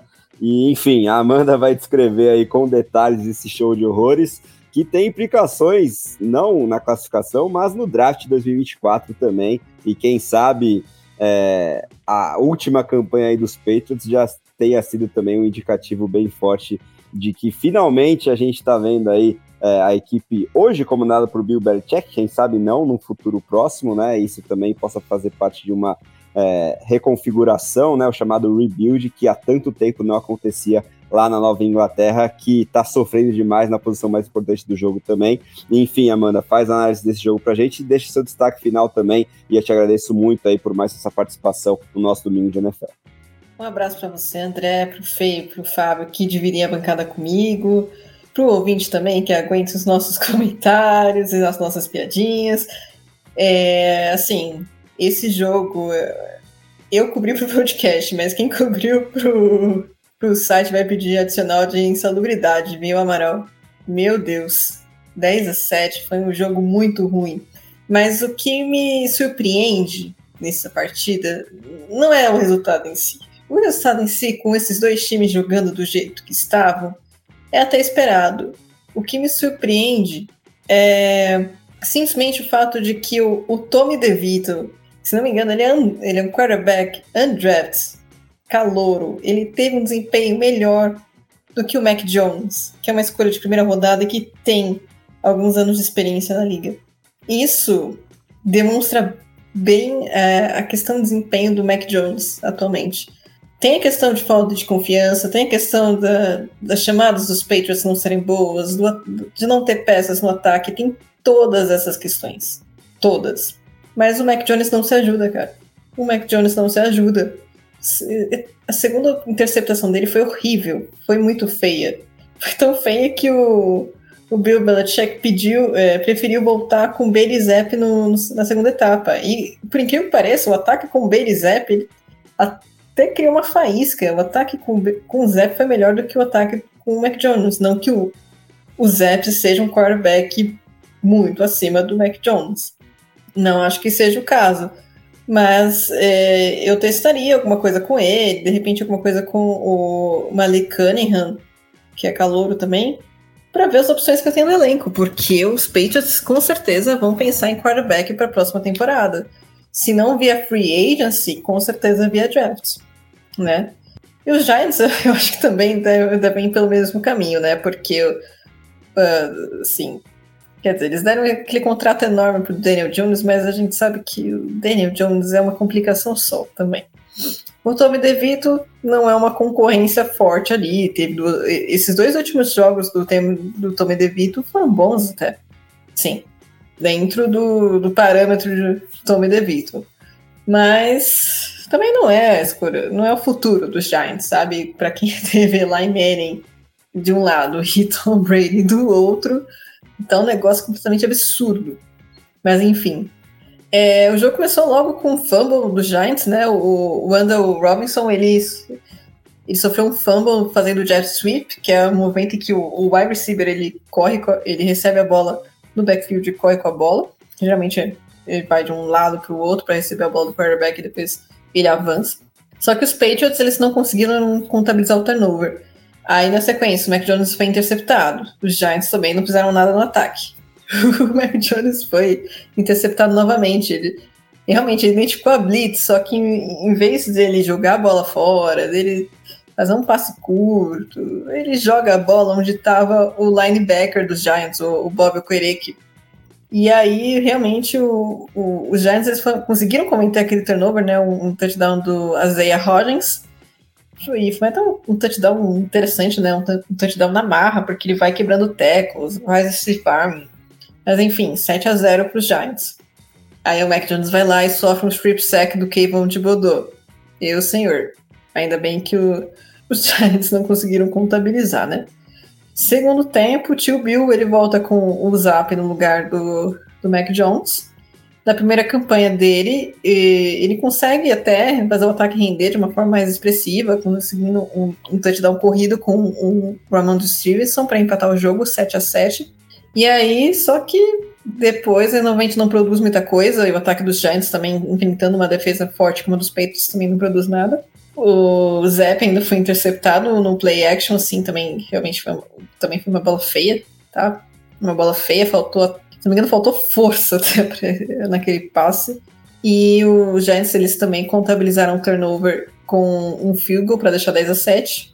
E os Patriots tiveram a chance de empatar aquele jogo. E eu tava em desespero, né? Porque, meu senhor, esse jogo vai 10 a 10, prorrogação. Senhor, o que, que vai rolar, né? Mas aí o, o Chad Ryland, que é o kicker calouro dos Patriots, ele errou um chute de 35 jardas. E é uma coisa que eu, que eu até estava comentando. É, errar um chute de 58 jardas, 55 jardas, 56 jardas, tudo bem. Porque são chutes difíceis, até mesmo para kickers da NFL. Um bom kicker, você espera que ele, ele tenha um percentual legal de conversão desses chutes, mas se errar, não é o fim do mundo. Mas você errar um field goal de 35 jardas, aí o negócio já fica um pouco mais tenebroso, né? Porque 35 jardas é visto como automático para kickers da NFL. Então, realmente é um erro de special teams que não pode acontecer. E eu não sei se de repente o Chad Vila não vai ser demitido logo na segunda-feira, porque a NFL não costuma ter muita misericórdia com os kickers, né? Foi um, um único erro, mas um erro custoso até, porque 10 a 10 leva o jogo para prorrogação, de repente os Patriots poderiam até tentar ganhar a partida, não que eles tivessem uma força ofensiva para ganhar, mas é, pensando em plano de jogo, sempre há essa esperança. E foi um erro de 35 jardas, né? Então, realmente, acho que faltou um pouco ali, né? E aí a vitória dos Giants foi, foi consolidada. Uma vitória, um jogo dominado bastante pelas defesas e que os Giants conseguiram garantir foi um field goal e realmente dá para perceber que o Mac Jones ele tá com confiança lá embaixo, que ele tá que ele não tá jogando bem e que o time também não se apoia nele, né? Eu acho que o time parecia um pouquinho mais animado com o Benny Zapp no ataque. E se o, se o seu quarterback titular não tem o time ali do lado apoiando, é, realmente ele perdeu o vestiário, né? sem dúvidas, muito preocupante a situação de Mac Jones lá na Nova Inglaterra e parece um passado cada vez mais distante aquele ano de calor em que ele foi considerado e teve os melhores números da classe. Hoje em dia passa longe de representar qualquer tipo de segurança ou esperança para a franquia que o abraçou, né? E que com certeza vai virar essa página a partir de 2024 e eu fico com dúvidas se Mac Jones terá alguma chance de titularidade em outra franquia da NFL daqui para frente. Dito isso, finalizamos aí as análises, a não ser a do Sunday Night Football que virá daqui a pouquinho com Fernando Ferreira depois do sinal sonoro. No momento temos Baltimore Ravens vencendo os Los Angeles Chargers por 10 a 3. Vamos ver se isso se mantém ou se algo se altera. Daqui a pouco a gente volta. Estamos de volta então para falar sobre esse Sunday Night Football que confirmou as expectativas, apesar de um sustinho ali ao longo do quarto período, né? Muitas reviravoltas de posse de bola ao longo do jogo também, mas o Baltimore Ravens, no fim das contas, confirmou o favoritismo e venceu os Los Angeles Chargers jogando na Califórnia por 20 a 10, numa partida que marca aí a sétima derrota dos Chargers já na temporada. Quero saber de Fernando Ferreira se isso significa adeus é a qualquer chance de playoffs. E a nona vitória do Baltimore Ravens, que neste instante, pelo menos, em números totais, né, como a gente já discutiu aqui com o Fábio faz alguns minutos, coloca aí é, os Corvos de Baltimore na liderança da conferência, mas prestes a pagar aí a sua bye week e podendo ser ultrapassados pelos Chiefs na semana 13. Dito isso, quero saber aí do Fê as principais conclusões dele dessa partida, que marcou também um confronto interessante entre wide receivers de primeiro round e que, modéstia à parte aqui, confirmou a tendência que eu é, humildemente analisava aí desde muito antes do mês de abril, que Zay Flowers seria bem melhor do que Quentin Johnston e com dois touchdowns e o Johnston aí passando longe da stat sheet, acho que está se confirmando cada vez mais. Mas é, quero saber do Fê, é, no todo dessa partida, desse resultado, o que, que ele tira aí de principais conclusões. É, André, realmente, né? Como você disse, o, o Zay Flowers mostrando ali que deveria ter sido escolhido antes do Quentin Johnson, de fato, né? Ah, o ataque dos Chargers, aliás, né, sentindo bastante a falta do Mike Williams, né, o Keenan Allen puxando basicamente 90% dos targets ali do Justin Herbert. Uh, mas enfim, é, sobre o jogo em si, André, acho que um jogo, um jogo complicado, né? Como você disse, o jogo teve um início ali meio esquisito, né? Com muitas trocas de posse de bola, né? A partida ali começa com o field goal dos Chargers, depois os Ravens respondem com um touchdown ali, o primeiro dos dois touchdowns do, do Zay Flowers, né? Que aliás, só abrindo parênteses aqui, caprichou nas duas comemorações, né? A primeira jogando um buquê de flores ali, a segunda cobrando um pênalti, né? Foi bem criativo o receiver dos Ravens ali nas comemorações. E ainda é, começou esse, essa sequência de, de turnovers dos, dos, Chargers, né? Que sofreram turnovers em três drives seguidos, né? Então, ali eles tiveram o, o, primeiro do Keenan Allen, né? Uma cena rara ali que ele recebe uma bola curta do Justin Herbert, aí acaba, é, acaba levando um, um peanut punch ali, acaba perdendo a bola, né? Os Ravens recuperam. E, e, aliás, outra, e outra tônica desse jogo, né, André? A gente teve muitos turnovers dos, dos, Chargers, a gente teve os Ravens não conseguindo converter esses turnovers, né? É, dos quatro turnovers, os Ravens tiveram somente três pontos, que foi justamente nesse fumble do Keenan Allen que os Ravens converteram um field goal de 40 jardas ali do Justin Tucker. Mas no, no, logo no drive seguinte, depois disso, teve outro turnover dos Ravens, outro fumble, dessa vez com o Austin Eckler ali, uh, também depois de receber um, um passe curto ali do, do, Justin Herbert, o Patrick Quinn consegue forçar o fumble é, do, do Eckler. O Ravens não consegue a conversão, né? O time ali no, no estouro do, dos últimos segundos do, último, do segundo quarto, uh, o time uma quarta descida e não consegue a conversão. Uh, e aí o Justin Herbert acaba no último drive do quarto sendo interceptado numa Hail Mary, né? Esse realmente não tinha como os Ravens converterem. Mas de qualquer forma, né, uma sequência curiosa de três turnovers em, em, em três drives para os Chargers para fechar o primeiro tempo. Uh, o Ravens já abre o segundo tempo com um field goal longo do Justin Tucker.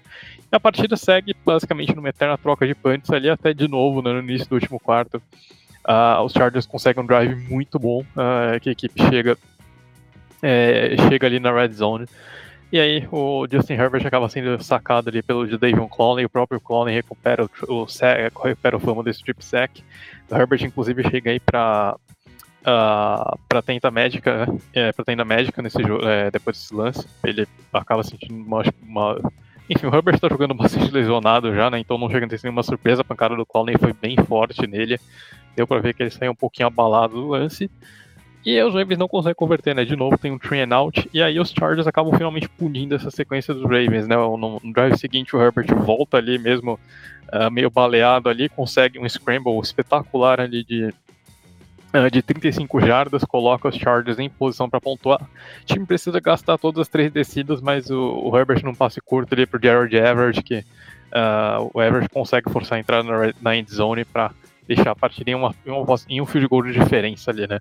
O Ravens consegue posicionar um field goal de 44 jardas do Dustin Tucker, que olha só, erra, né? O chute. Uh, quarto erro de field goal do, do, Tucker na temporada, primeiro uh, erro para menos de 50 jardas. E, aliás, né, só uma curiosidade, esse field goal derruba o Justin Tucker do posto de, de kicker mais correto, da, de kicker o melhor aproveitamento da história da NFL, né? Agora a marca pertence ao Ian Eku, né, do, do Atlanta Falcons, né? Que é bastante curioso, né? O, o aquele começo de carreira dele nos Chargers foi uma tragédia completa, né? Acho que ficou alguns anos fora da NFL, inclusive, né? Mas agora o kicker do Atlanta Falcons se tornando o mais, mais confiável da história da NFL, temporariamente é, superando o Justin Tucker. Então vai ser bem interessante a gente observar essa, essa disputa particular entre os kickers. Uh, os Chargers têm a chance, né, com depois desse erro do Justin Tucker de, de matar, de de repente forçarem um overtime mas a equipe uh, não consegue converter uma quarta descida ali no meio do campo, né? E ali, esse, acho que esse é um erro que vai doer bastante nos Chargers, né? Porque era uma blitz muito óbvia e, e ele acho que a cobrança fica um pouquinho em cima do Justin Herbert também, né? Ajustar a proteção numa blitz óbvia daquela acaba caindo no colo do quarterback. O Herbert acaba errando totalmente a proteção. Acho que, é acho que é um dos sacks mais fáceis da temporada que a gente viu até agora. E aí na cereja do bolo ainda leva um intentional grounding ali na jogada. Uh, os, os, Chargers ainda têm uma chance de tentar recuperar a bola ali, mas como você disse, André, vem o segundo touchdown do Zay Flowers num sweep ali. Uh, o Zay Flowers consegue uma coisa de 37 jardas, né? Na transmissão americana eles até comentaram que ele poderia ter caído ali na nível uma jarda, mas fato é que não mudaria nada, né? Os Chargers não conseguiriam reverter duas posses de bola em tão pouco tempo assim, como de fato não conseguiram, né? Os Chargers sofrem mais um turnover on downs ali no último lance. No fim das contas, né, uma vitória difícil, apertada, né? Os jogos dos Chargers, os Chargers vendem caras derrotas, né? Mas uma vitória de fato esperada pelos Ravens, né? E André, pelo menos acho que copo meio cheio para os Chargers ali. Pelo menos esse jogo não foi decidido em uma posse de bola. É, é, se os Chargers perdem por 3 a 10, seria a oitava derrota seguida do time, decidida por, em partidas decididas por 3 pontos, né? Então, eu acho que isso resume um pouquinho como, tipo, sobre a franquia Los Angeles Chargers em si, né? É, eu vi uma estatística outro dia que os Chargers são o time que mais disputou partidas decididas por uma posse de bola nos últimos 15 anos, e também é o time que mais perdeu partidas decididas por uma posse de bola nesse mesmo período, né? Então, é, é, é a história dos Chargers, né? São sempre o time que está lá, mas nunca é o suficiente, né? E pelo visto, depois de desperdiçar a carreira do Philip Rivers, acho que os Chargers, infelizmente, estão seguindo pelo mesmo rumo com o Justin Herbert.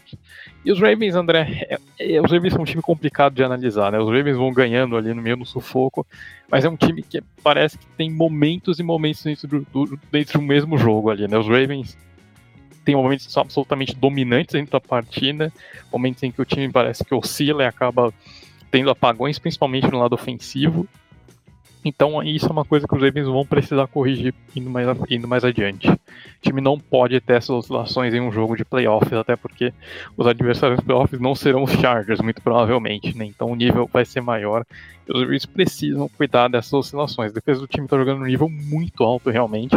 É uma das melhores da NFL mas o ataque precisa começar a produzir de forma mais consistente, não apenas nesses bursts ofensivos que acontecem ao longo do jogo. Né? O ataque dos Ravens precisa produzir de forma convincente ali de ponta a ponta, do início, do início do primeiro quarto ao final do último ali.